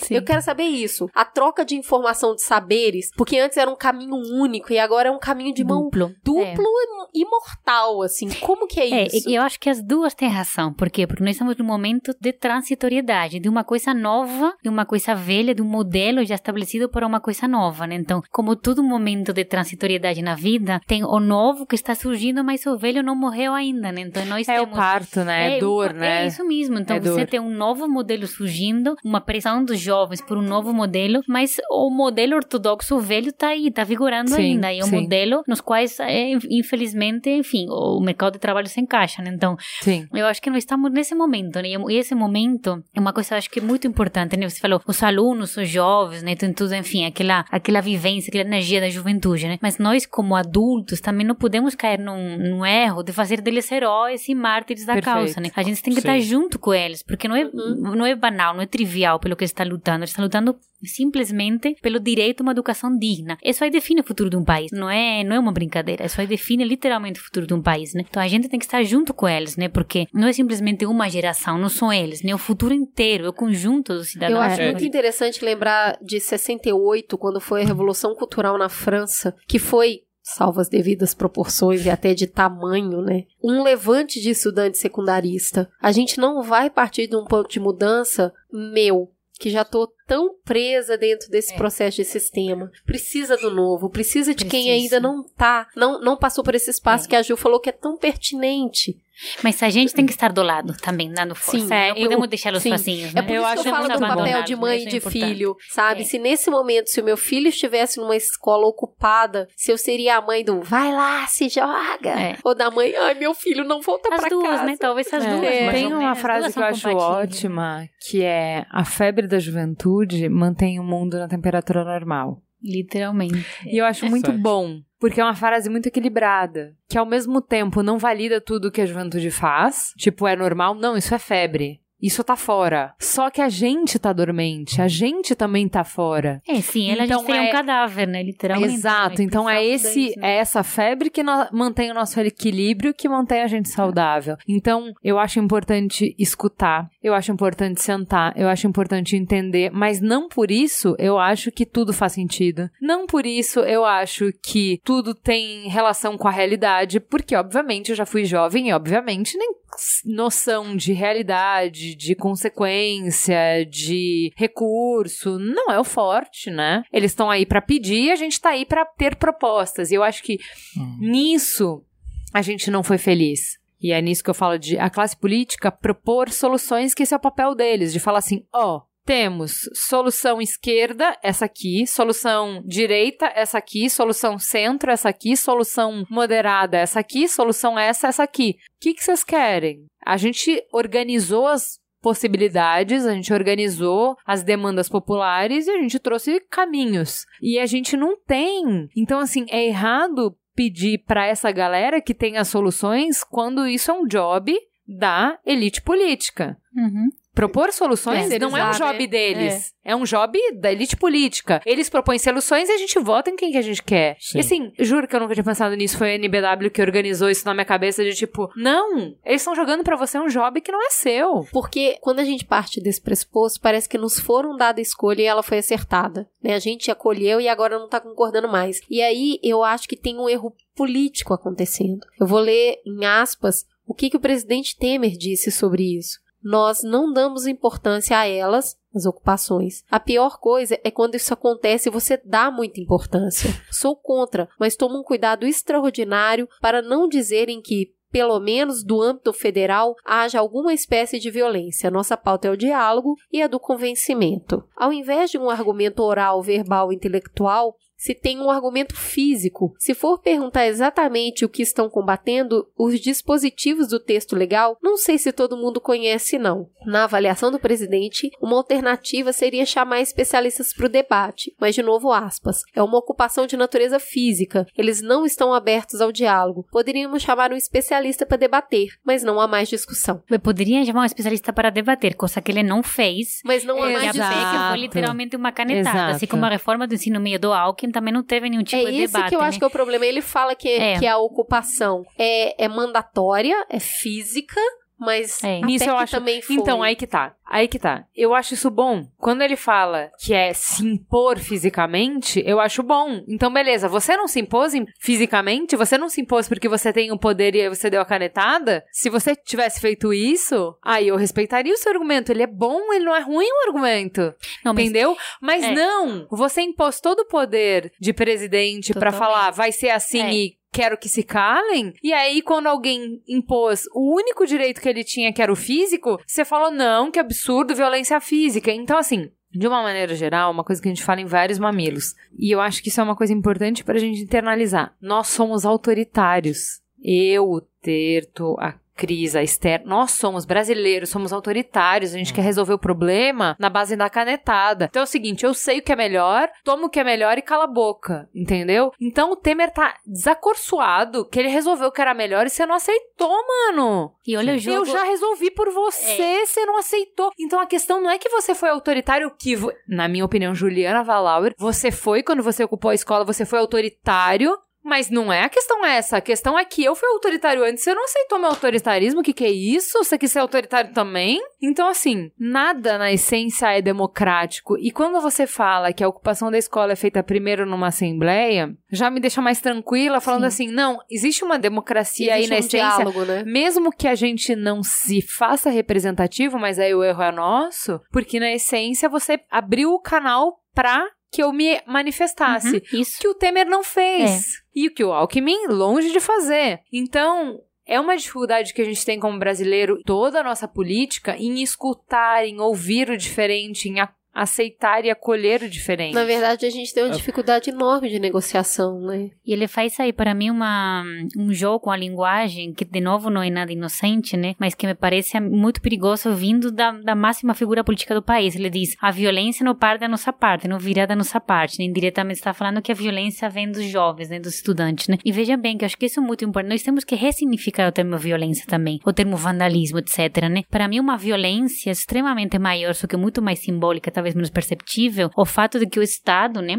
Que o Estado em maiúsculos também, que o Estado seja absolutamente indigno com a educação pública, por exemplo, né? Que o Estado não cuida da educação pública. Isso é violento. Que o fato de escolas públicas estarem socateadas, o salário dos professores ser tão baixo, da indignidade que muitas escolas, o nível da educação pública, isso é violência. E isso é uma violência brutal, porque isso está fazendo o futuro do país totalmente refém, né? Então, quem quer ser se violência? Um Estado que está destratando os seus jovens, ou os jovens que estão ocupando uma escola, a resposta à violência do Estado, né? Isso é muito importante. Mas aí eu pergunto, Primeiro? Esther, é o Estado que tá cometendo essa violência ou é a sociedade Não, que tá quando eu falo cometendo? Estado, eu falo tudo, todos nós, né? Estado não como máquina abstrata, Estado como cada um de nós, né? Então, porque eu acho porque isso... é muito, né? Não é culpabilizar o ente abstrato do Estado. Cada um de nós formamos o Estado e cada um de nós aqui é responsável, né? Porque eu acho Cada um de isso- nós é cidadão partícipe e protagonista, É, né? se você fala que ah, qual é a prioridade, todo mundo fala que é educação. Mas qual é a atenção que essa ocupação tem tido? Entendeu? Então, eu falo isso com muita consciência, assim, de tipo, pô, se eu já entendi que a nossa estratégia é vamos na educação, porque senão nada mais vai melhorar, e eu voto sempre com candidatos que têm propostas coerentes pra educação e tal, e tipo, é isso que eu falei na, no programa de eleição dos Estados Unidos, tipo, não é que você passa pano pro resto, mas você nunca tem um candidato que é exatamente como É, você perfeito, quer. né? Então você escolhe uma pauta e se ele vai defender essa pauta, o resto você meio que fecha o olho. Então, assim, eu voto pela educação, já há duas eleições, botei essa pauta como prioritária, mas mesmo assim, o quanto a gente tá como sociedade também cruzando os braços e falando assim, cara. Todo o nosso investimento é pra isso, porque assim, a gente vê países que mudaram de patamar, tipo a Coreia, por exemplo, porque eles falaram assim: ó, é o seguinte, sabe a previdência? Fica pra próxima. Sabe a saúde? Fica pra próxima. Sabe a habitação? Na próxima, porque agora tudo que a gente tem vai pra educação, porque a gente tem que fazer escolhas. Isso no programa do PEC que eu acho que a gente falou bem. Quais são as escolhas difíceis que a gente vai fazer? E as escolhas difíceis que países já fizeram e tomaram nossa dianteira no mercado global foram assim, tipo, a gente muda a história do país se a gente in- investir em educação. E, E é de verdade, o Brasil fala Uhum. que vai fazer essa escolha, mas não é o Temer. A gente, cada um de nós, Não, na hora de fazer essa escolha, não é. escolhe educação. Não escolhe educação. Tipo, eu vou tirar da previdência, eu vou tirar da saúde, eu vou tirar de tudo pra educação, porque aí é o que o programa da PEC falou. A PEC não tira da educação. A gente tira da educação. Porque a questão é, a PEC controla gastos. Se você quiser gastar mais em educação, você vai ter que tirar dos outros. E a gente, brasileiros, cada um de nós não quer tirar dos outros, cara. A gente não quer priorizar. Então, isso é a loucura de assumir, de olhar no espelho e falar assim: se a gente acha que a educação é realmente importante, a gente vai ter que priorizar. Eu acredito que a visão que a gente tem sobre a educação é o seguinte: primeiro tem ter um desprendimento porque nós somos pessoas egoístas. Então, você pensar em educação, você está pensando em outras pessoas, está pensando no futuro e não nas suas demandas imediatas. Outra coisa, todo mundo acha que o próprio filho é o esperma premiado. O vitorioso que vai chegar lá num lugar onde nenhum outro chegou, só que ele, vai, ele não vai estar sozinho numa sociedade. Ele é um indivíduo composto, ele vai, ele vai ser é, levado por um motorista para algum lugar, ele vai ser atendido por um médico, ele não, ele não tá sozinho. E aí, então, quando você simplesmente chega e fala assim, ah, não, ok, eu não vou nem me importar com a educação, não é só questão de, de investimento, não. É que a gente fala assim, esse pessoal do Desocupa, por exemplo, onde eles estão quando eles, eles, eles atuam, tá bom, beleza. A gente não vai, a gente não é a favor da ocupação. Mas a escola do bairro tá com problema. Eles atuam lá. Ou a gente simplesmente deixa como está e agora que alguém resolveu fazer alguma coisa, eles resolveram reagir, sabe? Eu tô falando até de, de pais que acompanham os filhos, verem, sabe? Não é a, agora todo mundo começou a falar em, educa, em escola sem partido. Então, de repente, todo mundo começou a ficar preocupado com o que os professores aplicam em sala e, e décadas que ninguém nem, nem sequer sabe as notas do filho. Levanta uma questão, né? Existe com partido? Que a partir do momento que fala escola sem partido, ué, porque ela pois tinha. Pois é né? Levanta é. essa luz. Eu acho muito importante só voltar para falar um pouquinho que existe um movimento que chama Desocupa Já, que ele acontece em várias cidades, são orquestradas pela união da família de professores e de alguns alunos que são contra a ocupação. E a grande parte da preocupação ocorre pelo fato do calendário escolar sair prejudicado com a ocupação. As Super ocupa... solidário eu sou. sou super solidário, entendo. Entendo, mas não concordo. eu, Juliana, eu entendo. Que... Eu que fui prejudicada pra caramba, é. entendo. Então, Na verdade, acho... não é somente isso. Existem movimentos de desocupação isso. que está tendo muitos integrantes do MBL nesses movimentos, movimento Brasil Livre. Já estamos monitorando faz um tempo. Ele está no Paraná, está aqui em São Paulo. E não é pelo calendário. Tem questões políticas, sim. Tem questões partidárias, sim. Então, não é um movimento de paz. Não. Tem outros grupos diferentes. O MBL foi um dos uhum. protagonistas fundamentais para a desocupação das escolas no Paraná. Inclusive, tem uma briga briga muito dura, muito trágica com o crime do menino, com o menino que foi assassinado. O MBL teve envolvido em bate-bocas, etc. Todo mundo quis partidarizar muito esse caso. Então, tem outros assuntos que estão acontecendo que não tem só a ver com paz, né? Aconteceu né? sim é. uma situação, o Desocupa Paraná, entre apoiadores do MBL, simpatizantes do MBL, que acabou provocando uma tensão aí à porta da escola ocupada a tentar tirar estudantes. Então a polícia foi chamada ali para acalmar os ânimos. O que que acontece é que eu entendo hoje que existe uma necessidade nossa de rotular o que está acontecendo. Como é tudo muito novo e a gente não consegue entender, taca rótulo aí que eu conheço que aí a gente passa para conversar. Então existe um, um, desejo, e aí eu tô partindo de uma livre interpretação minha sobre os acontecimentos, minha Cris Bartz, que é um desejo de quem tá da porta para dentro, quem ocupou é a esquerda e sinto um desejo da esquerda de cooptar esse movimento, embora não se, eu não entendo que ele seja nascido daí. Mas é. existe um desejo de ir lá e falar, fala que é nosso. Enquanto não quem só, não mas ocupou, aumentar, continua né? do lado de fora, automaticamente passa a ser de direita. E eu vejo um movimento de direita de lá e cooptar essas pessoas que não necessariamente apoiam o movimento com o desejo de, de, de novo, reforçar o esquerda contra a direita. Eu realmente eu não acredito que quem tá dentro é esquerda e quem tá fora é direita. Eu acredito que as pessoas não se organizaram dentro desses movimentos políticos rasos que a gente está colocando hoje em pauta de timeline e tudo mais, mas exige sim o desejo de falar que eles é. são. Eu não acredito que seja só o MBL, embora tenha entendido que existiu Concordo. uma iniciativa do movimento de ir lá tentar desocupar, mas acho acho eu. Aí tem muito achismo, porque mistura muito dado com percepção, que foi uma coisa isolada. Perfeito. Porque muito bom. quando a gente vê é. ali a Ana, Ana Júlia ir na câmera e falar sobre o que eles realmente na escola dela, e ela tava ali como uma representante temporária, eu acho muito legal ela falar Sim. sobre isso depois que na última hora decidiram que seria ela. Muito vai bom. lá e fala. E simplesmente quando a gente vê uma boa oralidade, um bom discurso, a gente fala: Alguém mandou ela falar isso. Não é possível que essa menina pensa. Então, como a gente desfaz do outro, né? Não é à toa que o, o dicionário Oxford, ele escolheu a, a expressão, a palavra pós-verdade como a palavra do ano de 2016. Gente, sensacional isso. Era a discussão no meu grupo essa semana. É fantástico verdade. isso. Eu acho que nós estamos numa dinâmica de desumanização bom, do outro. Nós queremos deslegitimar o outro o tempo todo, né?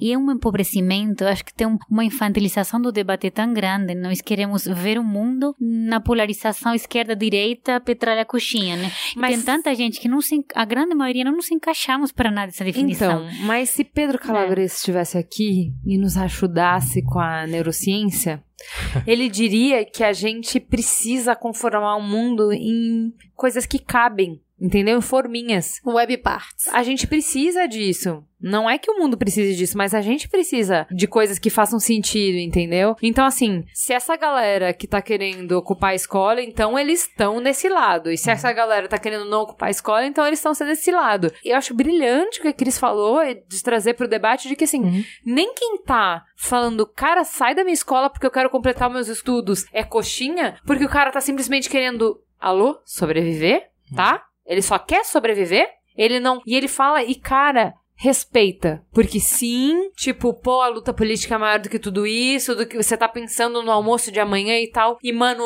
o mano que tá pensando no almoço de amanhã, respeita o cara, tá? É que tem muita gente que precisa Ele tá pensar no almoço de amanhã. pensar no almoço É. de amanhã, então é respeita o cara, cala a boca. Eu acho legal essa divisão. E do cara que tá do outro lado, fala, ergando a bandeira de luta, falando, ah, ele não pensou no amanhã, ele não sabe de nada, ele é só um esquerdopata.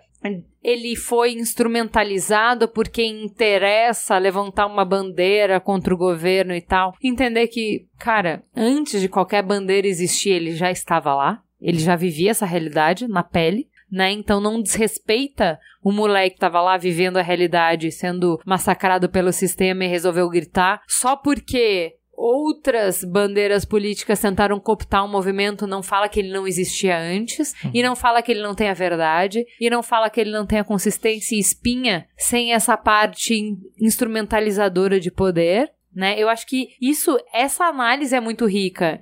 Não diminui ambos os lados da discussão em dicotomias que não dão conta mais de É. explicar a nossa realidade. É só que para fazer isso você precisa de um esforço, né? É muito mais simples, muito mais fácil e muito mais confortável você ficar nas verdades absolutas, nas certezas, né? Isso dá muita mais segurança. Você ter uma autocrítica, uma crítica, você desconstruir, desmistificar, isso aí exige um esforço e isso aí deixa você na dúvida. A dúvida pode ser muito agônica, né? Então, não é é natural. muito mais fácil você ler jornal, colocar o Jornal Nacional virar Globo e falar esses meninos tá invadindo escolas, são da esquerda, o PT tá por trás disso, como um colega falou, hoje a CUT tá por trás Silencia, deles. silencia, porque não tem razão por partida. Sofá, ou talvez só falar com seu filho que está ocupando, ou talvez ir para uma escola ocupada, que tem muitas, tem muitas. Talvez perto do seu bairro tem uma escola ocupada, né? Então eu acho que nós temos uma tendência natural à burrice, a burrice como forma de imobilismo, como forma de ficar quietos, fixos num ponto. Porque sair dessa burrice, que algumas vezes se transforma em crônico, é difícil, né? É muito complicado. É um gesto de ousadia É mesmo. porque eu não sei pra Mas se essa tô indo, ousadia, né? tudo vai pro ralo, né? Nós precisamos de nos mexermos, porque essa fixação, esse ponto fixo, nos leva para o buraco, gente. A educação é justamente o contrário do ponto fixo, né? A educação é a fluidez, o dinamismo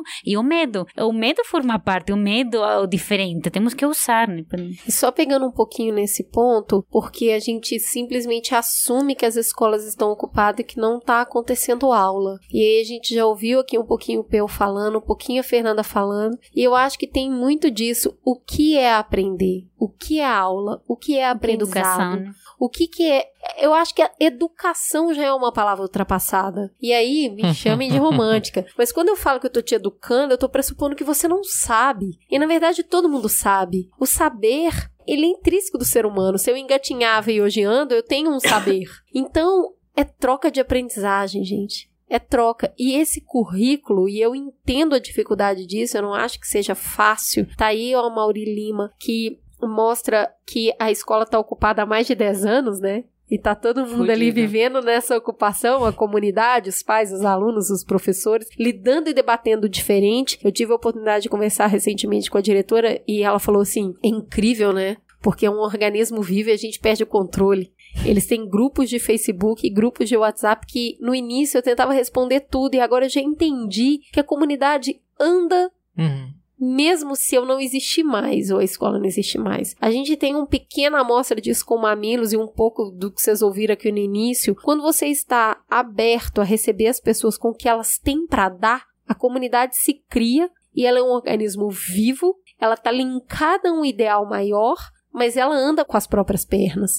Então, tá na hora da gente esquecer o termo educação, que parte do pressuposto que eu sei e você não sabe, então eu estou indo aí te ensinar para que você seja alguém para eu entendo que você sabe, eu também tenho um entendimento, vamos trocar? É. E valorizar múltiplas formas de conhecimento. Um, uma, uma menina de uma escola ocupada me falava, professora, uma escola, eu estou até lembrando, no, é, no Capão Redondo, e ela me falava, pela primeira vez na minha escola, os meninos estão cozinhando para os meninos, por exemplo. Uhum. Olha a puta educação que eles estão tendo, conhecimento. Os meninos que nunca tinham entrado numa cozinha estão cozinhando. E pela primeira vez na minha vida, eu que sou menina, ela falava, estou fazendo a segurança da escola, né? E eles estão tendo isso é, uma, é um aprendizado para a vida, é cidadania, né? Você se formar como indivíduo, como cidadão. Quer mais conhecimento do que isso? Além do mais, ele tem muitas aulas continuamente. Tem, esco tem nas escolas ocupadas, tem aula pública continuamente. Temos vários professores que estamos indo para as escolas. Tem aula de todo tipo, né? É, eles cuidam, eles fazem um, um trabalho de cuidar do próprio espaço, né? Então, é, horta, lugar que suja, isso, limpeza é, do isso. local. Quem visita uma ocupação dificilmente, se tem algum tipo de preconceito, dificilmente não sai é admirando. É, é, é uma coisa de, de você experimentar mesmo. Tá, eu vou longe agora na viagem, tá? Mas eu entendo que com a ditadura, a gente perdeu muitos seres pensantes que sabe-se lá o que teria acontecido se essas pessoas não tivessem morrido, que tipo de política e sociedade a gente teria hoje com expoentes pensantes se estivessem vivos. Eu tendo a acreditar que qualquer menino saia dessa ocupação ou dessa experiência, vamos falar da experiência como um todo, e todos nós, não só eles, saímos como uma sociedade melhor, uma sociedade que reflete mais, uma sociedade mais preparada para esse novo. A gente está vendo uma diluição das instituições, um ressignificado das instituições, mais do que na hora da educação passar por esse questionamento. Eu tendo a acreditar que as Ana Júlias e aí tem um ressentimento por quem vai lá e pressiona esses meninos por resposta, porque quem de nós jovem já não aderiu a alguma coisa, não entendendo muito bem, mas tendo fit com aquilo, se sentindo atraído por aquilo, se inspirando naquilo, que não tem a resposta agora aos 15, mas aos 25 tem ela muito plena. Então eu acho, como a Ju estava falando, a resposta não tem que vir dali, mas a reflexão sim. Então eu acho que a gente não pode perder a oportunidade. Né? Exato.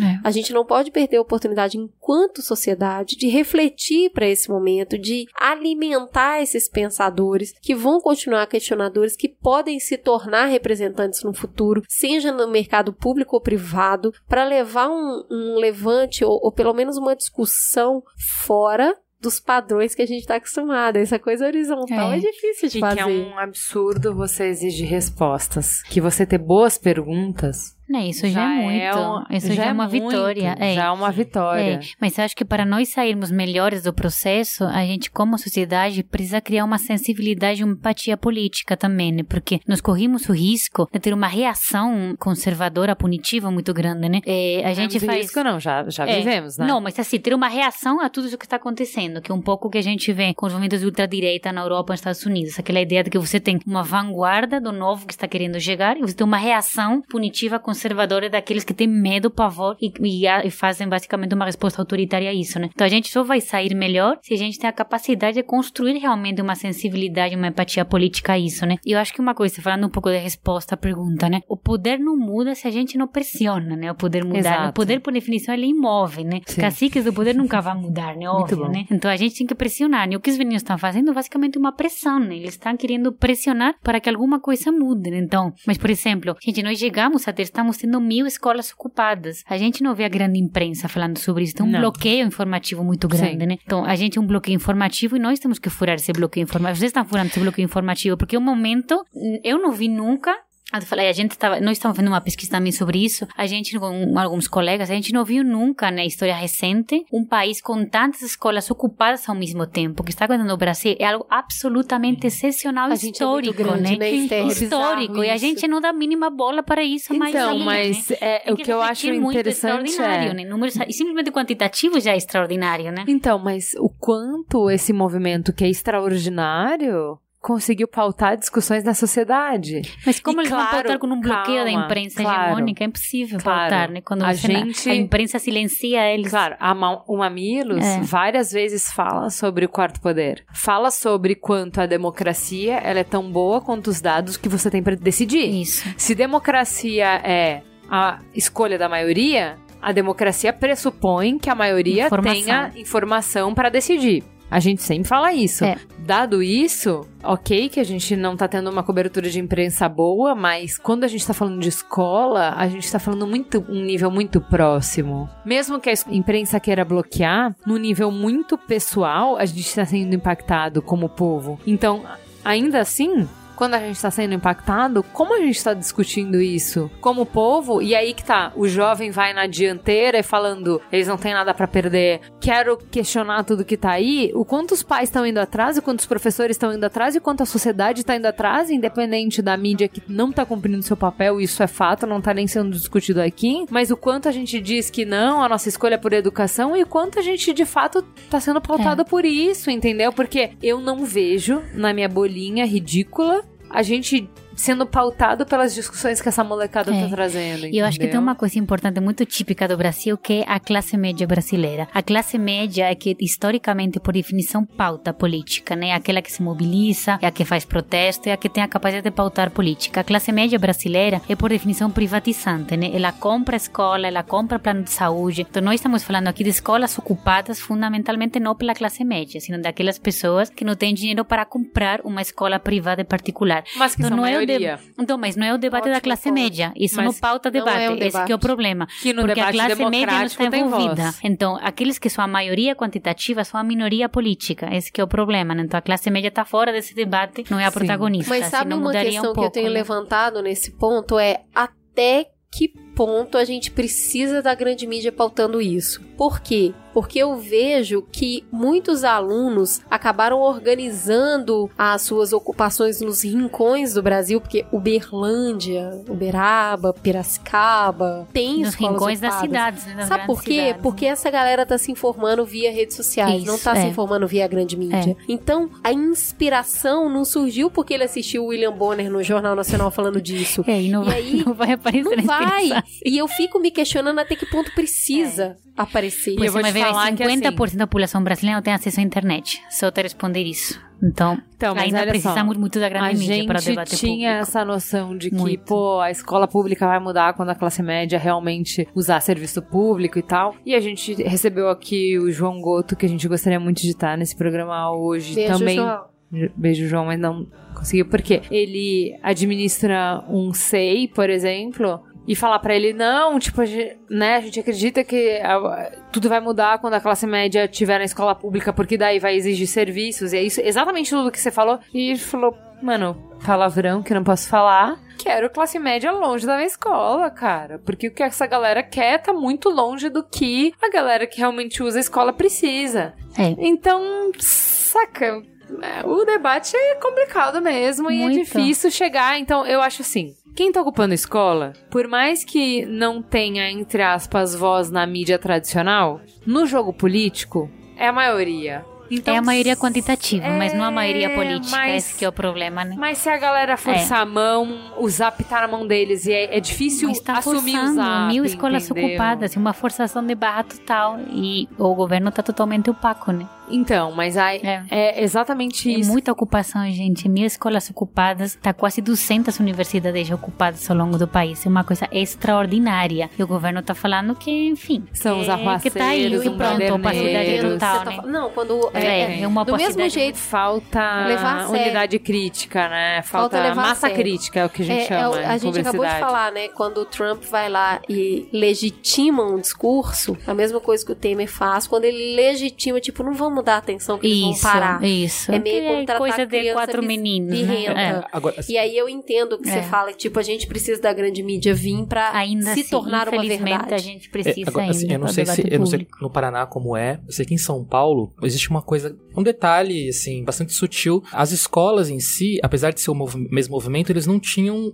uniformidade até de ação, né, na forma como eles agiam. Então, por exemplo, é, eu ouvi reclamações de, de secundaristas da periferia que eles diziam diziam que as aulas, ou as pessoas, as visitas, o do Vivier, não sei o que, ele ia só em escola É verdade. de classe É, média, é. escola de periferia não tinham, e verdade. não tinham visão, É. e não ia ninguém lá, e ninguém ia fazer... Invisíveis para o próprio movimento Exatamente. ainda, né? Então, criando uma subcategoria dentro do movimento. E lá na periferia É. é onde você tem os pais que assistem o Jornal Nacional. Total. É, falou, não tem nada que acrescentar a isso. Então, pessoal, o que, que a gente entende aqui? Que a gente tem prós e contras de uma ocupação, que a gente tem discursos elaborados e discursos não elaborados, que a gente tem uma necessidade, e é o que a gente volta lá no início, que é, você pode até não concordar, mas você vai precisar entender, não dá pra ignorar uma massa desse tamanho. Então vamos nos unir não contra, mas com para entender que conversa é essa que está sendo proposta. A Ju colocou muito bem, sentir, manter essa temperatura corpórea nos 37 graus, faz parte de gente puxando pro é isso aí mesmo, vamos nos conformar, e a outra galera falando, mas nem a pau, vamos quebrar tudo. A gente só chega na temperatura normal quando a gente senta e fala, beleza, vamos atender partes de ambos os discursos. Não dá pra ignorar e eu acho que essa é a grande conclusão que a gente chega aqui. Existem pessoas que precisam estudar, existem pais que desejam que as aulas voltem, que estão preocupados com o que a Ju colocou muito bem, que é, meu, precisa sim. Existem os alunos que estão ali, os super lúcidos, os que estão indo na onda e tudo faz parte de um processo de amadurecimento. E existe a gente aqui tentando entender e aprender porque eu acho que tem muito para se aprender e acho que seria uma grande, o Mamilos acredita que seria uma grande pena desperdiçar o diálogo que está sendo colocado nessa oportunidade.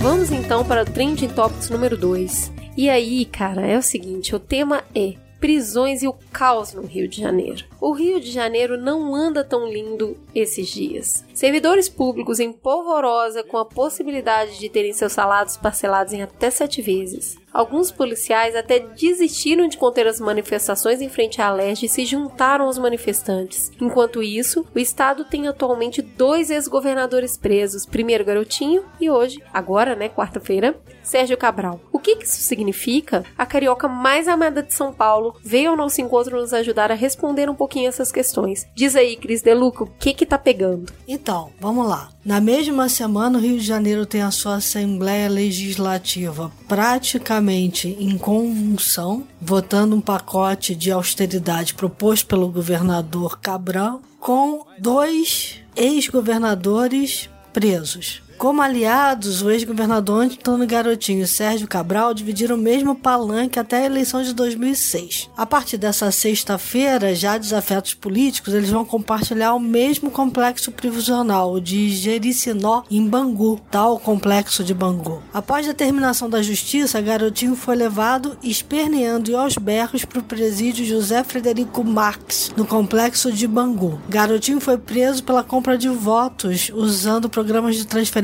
de renda como cheque cidadão. Cabral, preso por corrupção, por cobrar e receber propina, foi encaminhado para Bangu 8, onde ficam os presos com ensino superior. Por lá já passou, por exemplo, o empreiteiro Fernando Cavendish, amigo do Sérgio Cabral e hoje em prisão domiciliar, preso na Operação Lava Jato. As duas prisões, em um momento tão duro para o estado do Rio de Janeiro, são simbólicas, muito simbólicas. Os motivos representam práticas inaceitáveis hoje, mas que durante anos foram comuns aos políticos brasileiros. Lembro que no programa que a gente falou sobre o socorro do governo federal ao Rio de Janeiro, às vésperas dos Jogos Olímpicos, quando o Rio decretou estado de calamidade pública, eu cheguei a perguntar aqui por que, que ninguém fazia menção ao Sérgio Cabral, que àquela altura já tinha tido seu sigilo bancário quebrado pela Lava Jato, junto com o sigilo bancário do atual governador Pezão. A operação que prendeu Cabral é apenas uma das muitas na qual o nome do ex-governador está envolvido. Naquela ocasião, chegamos à conclusão de que o Rio de Janeiro ficou na situação de quase insolvência por má gestão administrativa. Hoje a gente está descobrindo que o ex-governador Cabral não só geriu mal a máquina pública e as contas do Estado, como as suas próprias contas, porque parece que está sendo muito fácil para o Ministério Público seguir o rastro do dinheiro desviado. E talvez fique muito difícil para o governador Sérgio Cabral provar sua inocência, como chegou a afirmar o atual presidente da Assembleia Legislativa do Rio de Janeiro, a Alerj, e homem forte do PMDB do Rio, deputado Jorge Pisciani. O debate entre corrupção e crise financeira do Estado fatalmente vai ocorrer, com as pessoas relacionando as duas coisas. Né? A grave crise econômica do Estado foi agravada pelo aumento das despesas quando se sabia que haveria queda na receita. Agora o pacote em negociação na Assembleia tenta fazer o funcionalismo público do Estado pagar parte da conta para continuar recebendo seus vencimentos, seus salários em 2017 e 2018. Deputados de oposição e da base aliada temem que essas denúncias de corrupção associadas ao PMDB, ao governador Sérgio Cabral e até mesmo ao governador Luiz Pezão, que ainda não foi arrolado pela Lava Jato diretamente, mas é aliado e antigo vice e secretário de obras do ex-governador Sérgio Cabral, acabem dificultando a aprovação do pacote de austeridade. É, é, os deputados sabem que essa tentativa de relacionar o desperdício de dinheiro público com a corrupção ao sacrifício dos é, servidores públicos é um barril de pólvora. As insatisfações vão se acumulando o clima vai esquentando, como a gente está vendo, como vocês mesmos já mencionaram. Em pauta lá na LERJ, no tal pacote, está um aumento da contribuição previdenciária dos servidores de 11% para 14%. Esse aumento de contribuição teria um impacto de 300 milhões de reais é, nos cofres públicos. O Cabral acaba de ser preso por um desvio de 230 milhões, não diretamente relacionados é, ao que o governo arrecadaria, mas ainda assim é um volume de dinheiro que vai pesar aí na balança de quem é, vai relacionar as duas coisas. É realmente difícil imaginar que o servidor terá paciência e compreensão com a redução do seu salário líquido real, vendo o governo absolutamente envolvido em corrupção é da natureza humana, né? Que as pessoas relacionem as duas coisas, até mesmo que elas não tenham relação direta. A relação indireta é muito forte. É, a forte reação popular ao pacote fez o governador Luiz Fernando Pezão buscar alternativas para equilibrar as finanças dos estados. Ele afirmou na quinta-feira de manhã que abriu mão da contribuição de 30% sobre os salários dos servidores e que está aberto a outras propostas. Negou que o Estado cogite impor o teto de 15 mil reais a novas aposentadorias. Mas ao dizer que está aberto a novas alternativas, propostas alternativas, acabou jogando de volta para a população a tarefa de sugerir ideias. O pacote de 22 propostas que foi enviado há duas semanas para a Assembleia já teve algumas questões registradas rejeitadas, entre elas a própria cobrança temporária aí de 30% dos vencimentos para cobrir o déficit previdenciário. Mas ainda está sendo analisado esse aumento da alíquota fixa de 11% para 14% é realmente precisa equilibrar as contas do Estado, porque é a população que está sofrendo. Em cidades do interior, as UPAs estão fechando porque os médicos com salário atrasados há meses estão em greve. Na capital, o policiamento diminuiu. Os serviços públicos todos pioraram. Há hospitais sem oxigênio. Ironia das ironias, porque oxigênio era como o pessoal do Cabral se referia à propina. Diante disso tudo, o governador Pezão tenta executar dívidas ativas do Estado em grandes empresas devedoras, mais ou menos como ele fez quando foi prefeito lá de Piraí. Mas recuperar a economia de uma cidade é relativamente mais fácil do que recuperar as economias de um Estado inteiro. Sem mudanças como a alteração dos cálculos dos royalties cobrados do petróleo, o aumento da arrecadação do ICMS, aí até o corte da própria folha salarial do funcionalismo, vai ser muito difícil equilibrar as contas pontos. Então, até agora, já foram analisados dois projetos considerados menos polêmicos dos 22 apresentados lá, das medidas, né? Um deles corta em 30% o salário do alto escalão do governo. O outro reduz de 40 para 15 salários mínimos os piso para pagamento de dívidas judiciais do Rio de Janeiro. Foram apresentadas 40 emendas ao primeiro projeto e 56 ao segundo, o que mostra que a gente ainda vai ter dias duros pela frente até que esse pacote seja voltado e a gente de fato consiga ter um estado com contas mais ou menos saneadas. Coitado do meu Rio de Janeiro, viu? Só rindo de tanta desgraça para aguentar. E foi o que muita gente fez diante da prisão dos dois governadores, que realmente seria cômica se não fosse trágica por tudo que eles representam. O que não falta são piadinhas, bem no espírito carioca. Vou contar a mais leve que eu achei circulando pela internet. Atenção, povo do Rio de Janeiro. Hoje teremos debate entre Garotinho e Cabral em cadeia nacional. Talvez a crise econômica do Rio seja um bom tema para começar. Quer dizer, é, vai ser realmente muito difícil não relacionar uma coisa com a outra e é um soco no estômago da população carioca ter dois dos seus governadores mais populares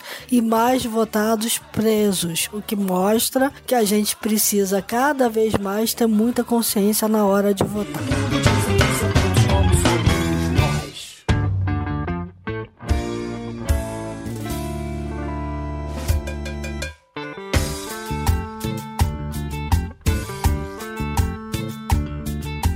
Vamos então para o Farol Aceso. O Farol Aceso é aquele quadro maravilhoso. Esther está aqui nossa convidada. Pela primeira vez, espero que de muitas, apesar da confusão. Eu venho próximo ano na mesma data. Esther, esse quadro a gente indica cada um aqui na mesa o que, que tem de bom acontecendo no mundo. Um livro, um filme, um lugar para ir. O que, que você tem pra indicar pra gente no Farol Aceros? Ai, no mundo, de forma geral, gente, agora que chegam as férias, já daqui a pouco, que tô tão Que que louca quer pelas indicar? férias. Eu queria muito indicar. Teve, acho que tá tendo ainda agora o, um, um balé, o balé da Companhia de São Paulo, que, tá, que eu tô adorando. Não sei se tá tendo agora, acho que tá acabando já esse final de semana, na Companhia de Balé de São Paulo, Romeu e Julieta. Muito bonito. Ai, que É, Eu fui final de semana passado, maravilhoso. Momento sensibilidade, que falta tanta sensibilidade, gente. Opa! Sensibilidade, né? É. Obrigada, Esther. Esther, querido, o que, que você tem pra gente essa semana? Bom, então como eu estou aqui na segunda presença aí, na sequência, então eu vou falar... Pode ser dois, né? Uai? Opa! Então o primeiro é o Deco, que é um chatbot criado, o primeiro chatbot brasileiro criado por terceiro setor. Este chatbot é o seguinte, ele quer falar sobre empreendedorismo com jovem de periferia, mas sem daquele jeito empreendedorismo de palco, enfim, ele quer aproximar, ser um conteúdo inspira- inspiracional. Ele traz conteúdos de pessoas que, que, que são da periferia e que, enfim, tiveram uma ideia na cabeça e resolveram é, to- to- tocar essa ideia pra frente, às vezes sem muito entender como, mas essas experiências servem pra agregar a experiência de uma pessoa que de repente acha que empreendedorismo não é pra ela. Esse chatbot ele foi escrito por uma pessoa muito legal, que tá aqui presente. Inteligente. É, não vou dizer quem é. Eu diria um tá- talvez uma cronista da vida urbana. É, e Atual. é isso. Aí vocês vão lá no Messenger, né, no Facebook, digita Deco, pense grande, aí ele vai começar a conversar com vocês já e mandar conteúdos legais. Essa é a primeira dica. A segunda é uma série da HBO, que é, eu assisti só dois episódios, mas eu achei fantástica, se chama Young Pope, é o Jovem Papa. É uma série que foi... Corta, O Pop não poupa ninguém. É uma série que ela tem como protagonista o Jude Law e ela é dirigida pelo Paulo Sorrentino, que é um diretor que ele acho que ele concorreu, não sei se ele ganhou o Oscar de melhor filme estrangeiro no ano passado com o filme A Grande Beleza. Essa série é fantástica porque ela traz, você fala assim, pô, por que eu vou assistir uma série sobre o Papa? É porque, ele é, é um papa E ele não poupa ninguém. é porque é um papa, exatamente, ele é um papa pop. Ele é um papa que ele é uma mistura daquele protagonista do Mad Men com, sei lá, com, com o poderoso chefão. Ele é muito sarcástico, ele é muito inteligente, ele não charmoso poupa e, ele é meio ateu. e ele é meio ateu. E, e- e- e- e outra coisa, a filmografia da série é fantástica, meio surreal. Assim, o primeiro episódio de cara. E é o Jude Law, né? E é o Jude Law, uns primeiros 10 minutos você já, já vende a série toda. Young Pope. Eu quero ver que droga eu dei quando vocês fazem isso. Juliana, fala louco. Eu indico um documentário que eu assisti de orelhada. Na verdade, o Merigo assistiu para gravar um braincast e eu estava trabalhando do lado, porque germânica é só isso que eu faço trabalho. Mas, cara, o documentário é tão bom que ele me roubou do meu trabalho, que chama Sem Dentes, Banguela Records. e a turma de 94. Cara, assim, o Merigo disse que teve duas horas, mas eu não acredito nele, porque não teve duas horas. Eu fiquei ouvindo, eu fiquei prestando atenção. A premissa do documentário é: se o rock morreu no Brasil, quem é o responsável? A última geração, evidente. Então eles sentam os Titãs e o Skank no banco dos réus e falam que caralho vocês fizeram que vocês mataram o rock, cara. E é sensacional, porque eles falam de um momento de rock delícia. muito independente, de criar selo independente e de criar uma energia criativa ferrada de vamos lá fazer o que a gente quiser e as, azar essas gravadoras, a gente não quer mais depender disso. E da- do surgimento do Raimundos, por exemplo, no meio disso. E de como dessa efervescência tão grande, de onde surgiram bandas muito legais, como é que a gente pode ter desvirtuado a tal ponto em que na, nos 10 mais tocados tem só sertanejo, sabe? Desvirtuado, assim, considerando que você gosta de rock, né? Não Exato. necessariamente Aham. sertanejo ruim, mas considerando isso. A tipo. gente entendeu, amiga. E aí, cara, é muito bom. Por que, que é muito bom o documentário? Ele, primeiro, porque ele tem momentos, cara, muito raros e muito singelos. É divertido aí. Da galera assumindo a culpa. Então, no final, você vai ver o Samuel Rosa e uma galerinha do, do Titãs ajoelhada no milho falando em algum momento a gente falhou com a próxima geração. Cara, eu achei isso, depois de, uma- de 90 minutos de construção, isso é até emocionante, Não assim, é. o cara falando assim, porra, a gente falhou com a próxima geração. E principalmente assista esse documentário por causa do Miranda, cara. Pelo amor de Deus, eu amei esse cara, eu quero ele como meu melhor amigo. Miranda, se você está me escutando, se alguém conhece o Miranda, venha na minha casa, eu cozinho pra você, pelo amor de Deus. Eu ouvi as coisas, tipo, eu tava trabalhando, cara, e eu parava assim, esse cara sabe que estão gravando ele, não é possível que ele falou isso, sabe? É, bem bom. É sensacional as coisas que ele fala. Assim, a sensação de que você tá presenciando um momento histórico e você tá, tipo, entrando nos bastidores de um momento histórico é muito legal. Muito. Assim, assista esse documentário, eu juro que parece que tem 15 minutos. O cara é muito louco, ele é muito inconsequente, ele é muito estragado das drogas e, amigo, minha casa tem um sofá, vem aí. Não sei o que dizer. Só senti. Cris, o que que você tem? Nada. Bom, eu vou fazer uma indicação tão cartesiana que é bizarro, mas é que eu realmente gostei desse livro e queria dividir ele com vocês. O nome é A Mágica da Arrumação, da Marie Kondo. Apesar de parecer inicialmente chato, eu, Cris Bartz, acredito que jogar coisa fora é um processo de descoisificação da vida. Acho que a gente leva coisa demais, coisa que não precisa, coisa que a gente jura que tem uma memória afetiva, mas nem lembra mais de quê. E acho que a Marie Kondo tem uma técnica japonesa que ela desenvolveu de uma maneira de arrumar as coisas, arrumar a casa, preservar o arejamento, preservar o novo e jogar fora aquilo que no final das contas pesa muito e carrega pouco em termos de, de significado, que é um aprendizado muito interessante. É um livro muito fácil de ler, pequenininho, ele custa bem baratinho. Coloquei o link aqui pra vocês porque eu acho que vale a pena mergulhar um pouco nessa experiência, principalmente agora com a chegada da Black Friday, para entender um pouquinho do que, de onde pode vir esse consumo e o que que ele pode gerar de acúmulo. Eu costumo pensar um pouco sobre mudança, né? Eu e a Juliana fazendo sempre uma brincadeira que, tipo, depois dessa última mudança eu quero morrer nessa casa. Mas é o quanto de coisa você carrega que não necessariamente é essencial. E acho que ela traz essa reflexão, uma reflexão boa pros dias de hoje. Mas, depois de Chris Bartes... Ai, meu Deus, tô tão emocionada. Tem uma maravilhosa aqui. Ela é tão bonita que eu queria que vocês estivessem aqui pra ver. Além de ser a chefe, a diva mor, a mandatória do grupo de transcrição, ela é bailarina, ela é mãe, ela é um profissional e ela ainda traz um bolo maravilhoso aqui pra comemorar os dois anos de Mamilos. Lu Machado, minha querida, que bom te receber, te conhecer pessoalmente e me diga. O que, que você conta pro Mamilos dessa semana? Bom, primeiro, eu queria agradecer vocês por terem me recebido com tanto carinho aqui. Eu que me joguei hoje nesse programa, assim, tipo, Cris, posso passar a dar um beijo? Nossa, é uma... Trouxe um beijo e um queijo, né? Não, É. pelo amor de Deus. Eu nunca vou te perdoar por essas lágrimas. nunca.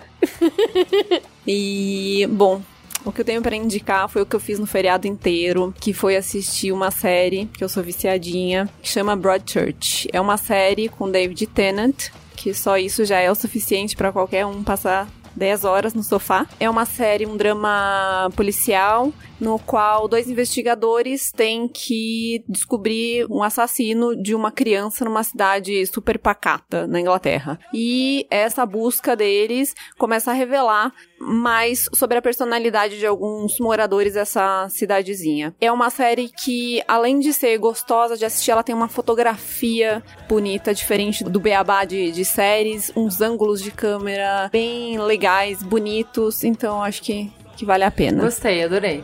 Muito bom. Temos um programa? Poxa vida, aí sim fomos surpreendidas. Não é mesmo, Teta? Não é mesmo, amiga? Aí sim fomos surpreendidas. Aí sim, né, amiga? Tá, tá, vamos partir o bolo. Vamos, partir cortar o esse bolo. bolo. Tchim, tchim. Fica a gostosa sensação de mais um Mamilos no ar. Muito obrigada, dois gente. anos de mamilos no ar, não É é isso mesmo? aí. O que, que a gente faz com ela?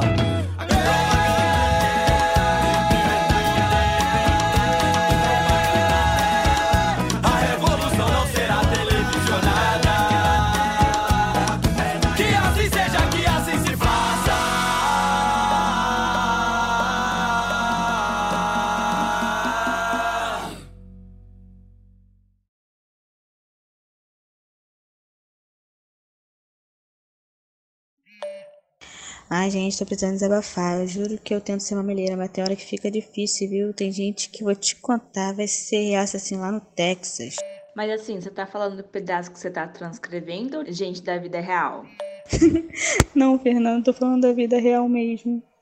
Se todo mundo fosse marinheiro, a vida ia ser tão mais fácil. Relaxa com uma paçoca. Tudo se resolve com paçoca. Gente, acabei meu trecho, mas tá meio esquisito. Eu confundo as vozes. Dá pra alguém dar uma olhada? Beleza, acabei de entregar o meu aqui. Pera aí que eu vou revelar o seu trecho. Gente, olha o André no grupo. E já veio meio que com o apelido pronto, porque o sobrenome dele é Do Vale. Seja bem-vindo à família mamileira do Vale. Seja bem-vindo! Seja bem-vindo! Seja bem-vindo, André. Oi, gente, prazer. Isso é uma piada interna, André, vai se acostumando.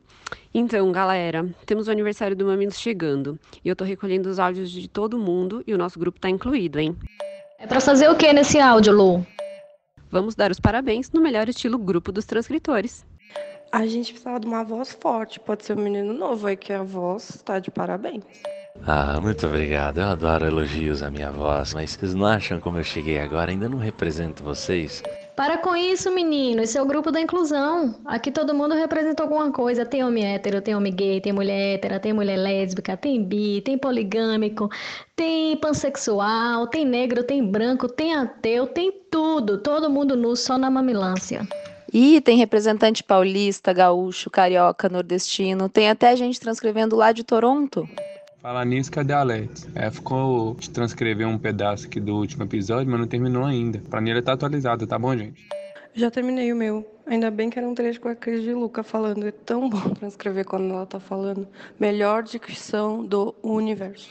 Ai, gente, transcrever é realmente o melhor job, né? O sotaque mineirinho da Cris, gente, é de matar.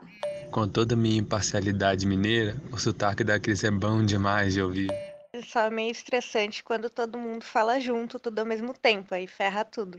Ai, é verdade. Mas aí quando a gente reduz a velocidade, fica parecendo que tá todo mundo bêbado. E a Gica falando devagar, estilo Pebum, é sensacional. Eu fiquei triste agora. Ainda sobre pessoas que falam rápido, o que é a Ju, minha gente? Essa mulher parece uma metralhadora. E vocês viram que legais os e-mails que as meninas recebem de gente que se deu bem no Enem graças ao programa? De chorar de emoção, né? Caraca, é só não poder participar da conversa, eles não param de falar, de contar, hein? Caraca. Achei demais, Let's. E Let's, aquela sua amiga que tá se separando, ouviu o episódio de divórcio? Cara, ouviu. E não só ouviu, como amor. E pediu indicação de outros podcasts pra baixar, entendeu? Evangelizei! Gente, é pra glorificar de pé, senhoras! Por que, que vocês gostam tanto de transcrever do Mamilos e de ouvir o podcast? Ah, uma amiga me fez entender os meus parentes malucos. Fez também eu parar de chamar eles de maluco. Pelo menos na frente deles. Gente, eu amo Mamilos, por um simples motivo que resume tudo. Ele te transforma como pessoa. É isso que eu falo para todos que eu indico, mas é uma pena que nem todos dão bola para quando eu falo isso. Não sabem eles o que perdem. Se todos ouvissem Mamilos, o mundo seria bem melhor. Ai, com o Mamilos eu entendi mais do que eu já intuía a necessidade de ouvir o coleguinha que tem uma opinião radicalmente diferente da sua e usar essas informações até para fundamentar minha opinião depois. Ou não, né? Eu amo mamilos porque são polêmicos. O Mamilos para mim é um jeito gostoso de aprender sobre coisa que eu não conheço, escutando os dois, três, quatro, todos os lados da história. Com mamilos a gente aprende a ser mais tolerante e fica mais inteligente também, né? A palavra-chave para mim é empatia, sem dúvida. Às vezes parece que quanto mais você pratica isso, mais difícil fica conviver com quem não tem nenhuma, mas é um exercício constante que vale muito a pena. Olha, o Mamilos me ensinou empatia, comunicação não violenta e que sotaque mineiro pega muito mais que gaúcho, menina. 600 mensagens? Alguém resume aí? Pessoal, vou ter que concordar com o Toronto. Alguém pode fazer um resumo aí, por favor? Tô perdidinha, Toronto, não consegui ver o dia inteiro as mensagens. Gente, vou responder um monte de coisa antiga, tá? E como que participa do nível do Mamilos? Amo demais o programa. Desde que eu comecei a ouvir, eu me sinto uma pessoa melhor, sabe? E eu tento ser mais empática todos os dias, assim. Sem contar que o programa, junto com o sotaque delícia da Cris, é de acalmar qualquer coraçãozinho angustiado. Vira e mexe, tô me sentindo mal e o programa super me anima, mesmo quando é pesado. E eu adoro essa transcritora, porque a gente consegue ficar ouvindo todos os programas de novo, com as vozes de bêbados do pessoal, quando a gente coloca na meia velocidade. Adoro. Toronto, a gente só vai resumir sob condições de. Manda nudes. Ó, resumo, hein? Paçoca. Empatia é uma parada difícil. Transcrever dá trabalho, mas é uma delícia. Geral ama sotaque. Cris De Luca para vice-presidente da Michelle Obama em 2020. Mamilos melhores ouvintes. Gente, eu amo muito vocês todos. Somos uma família de amigos mesmo.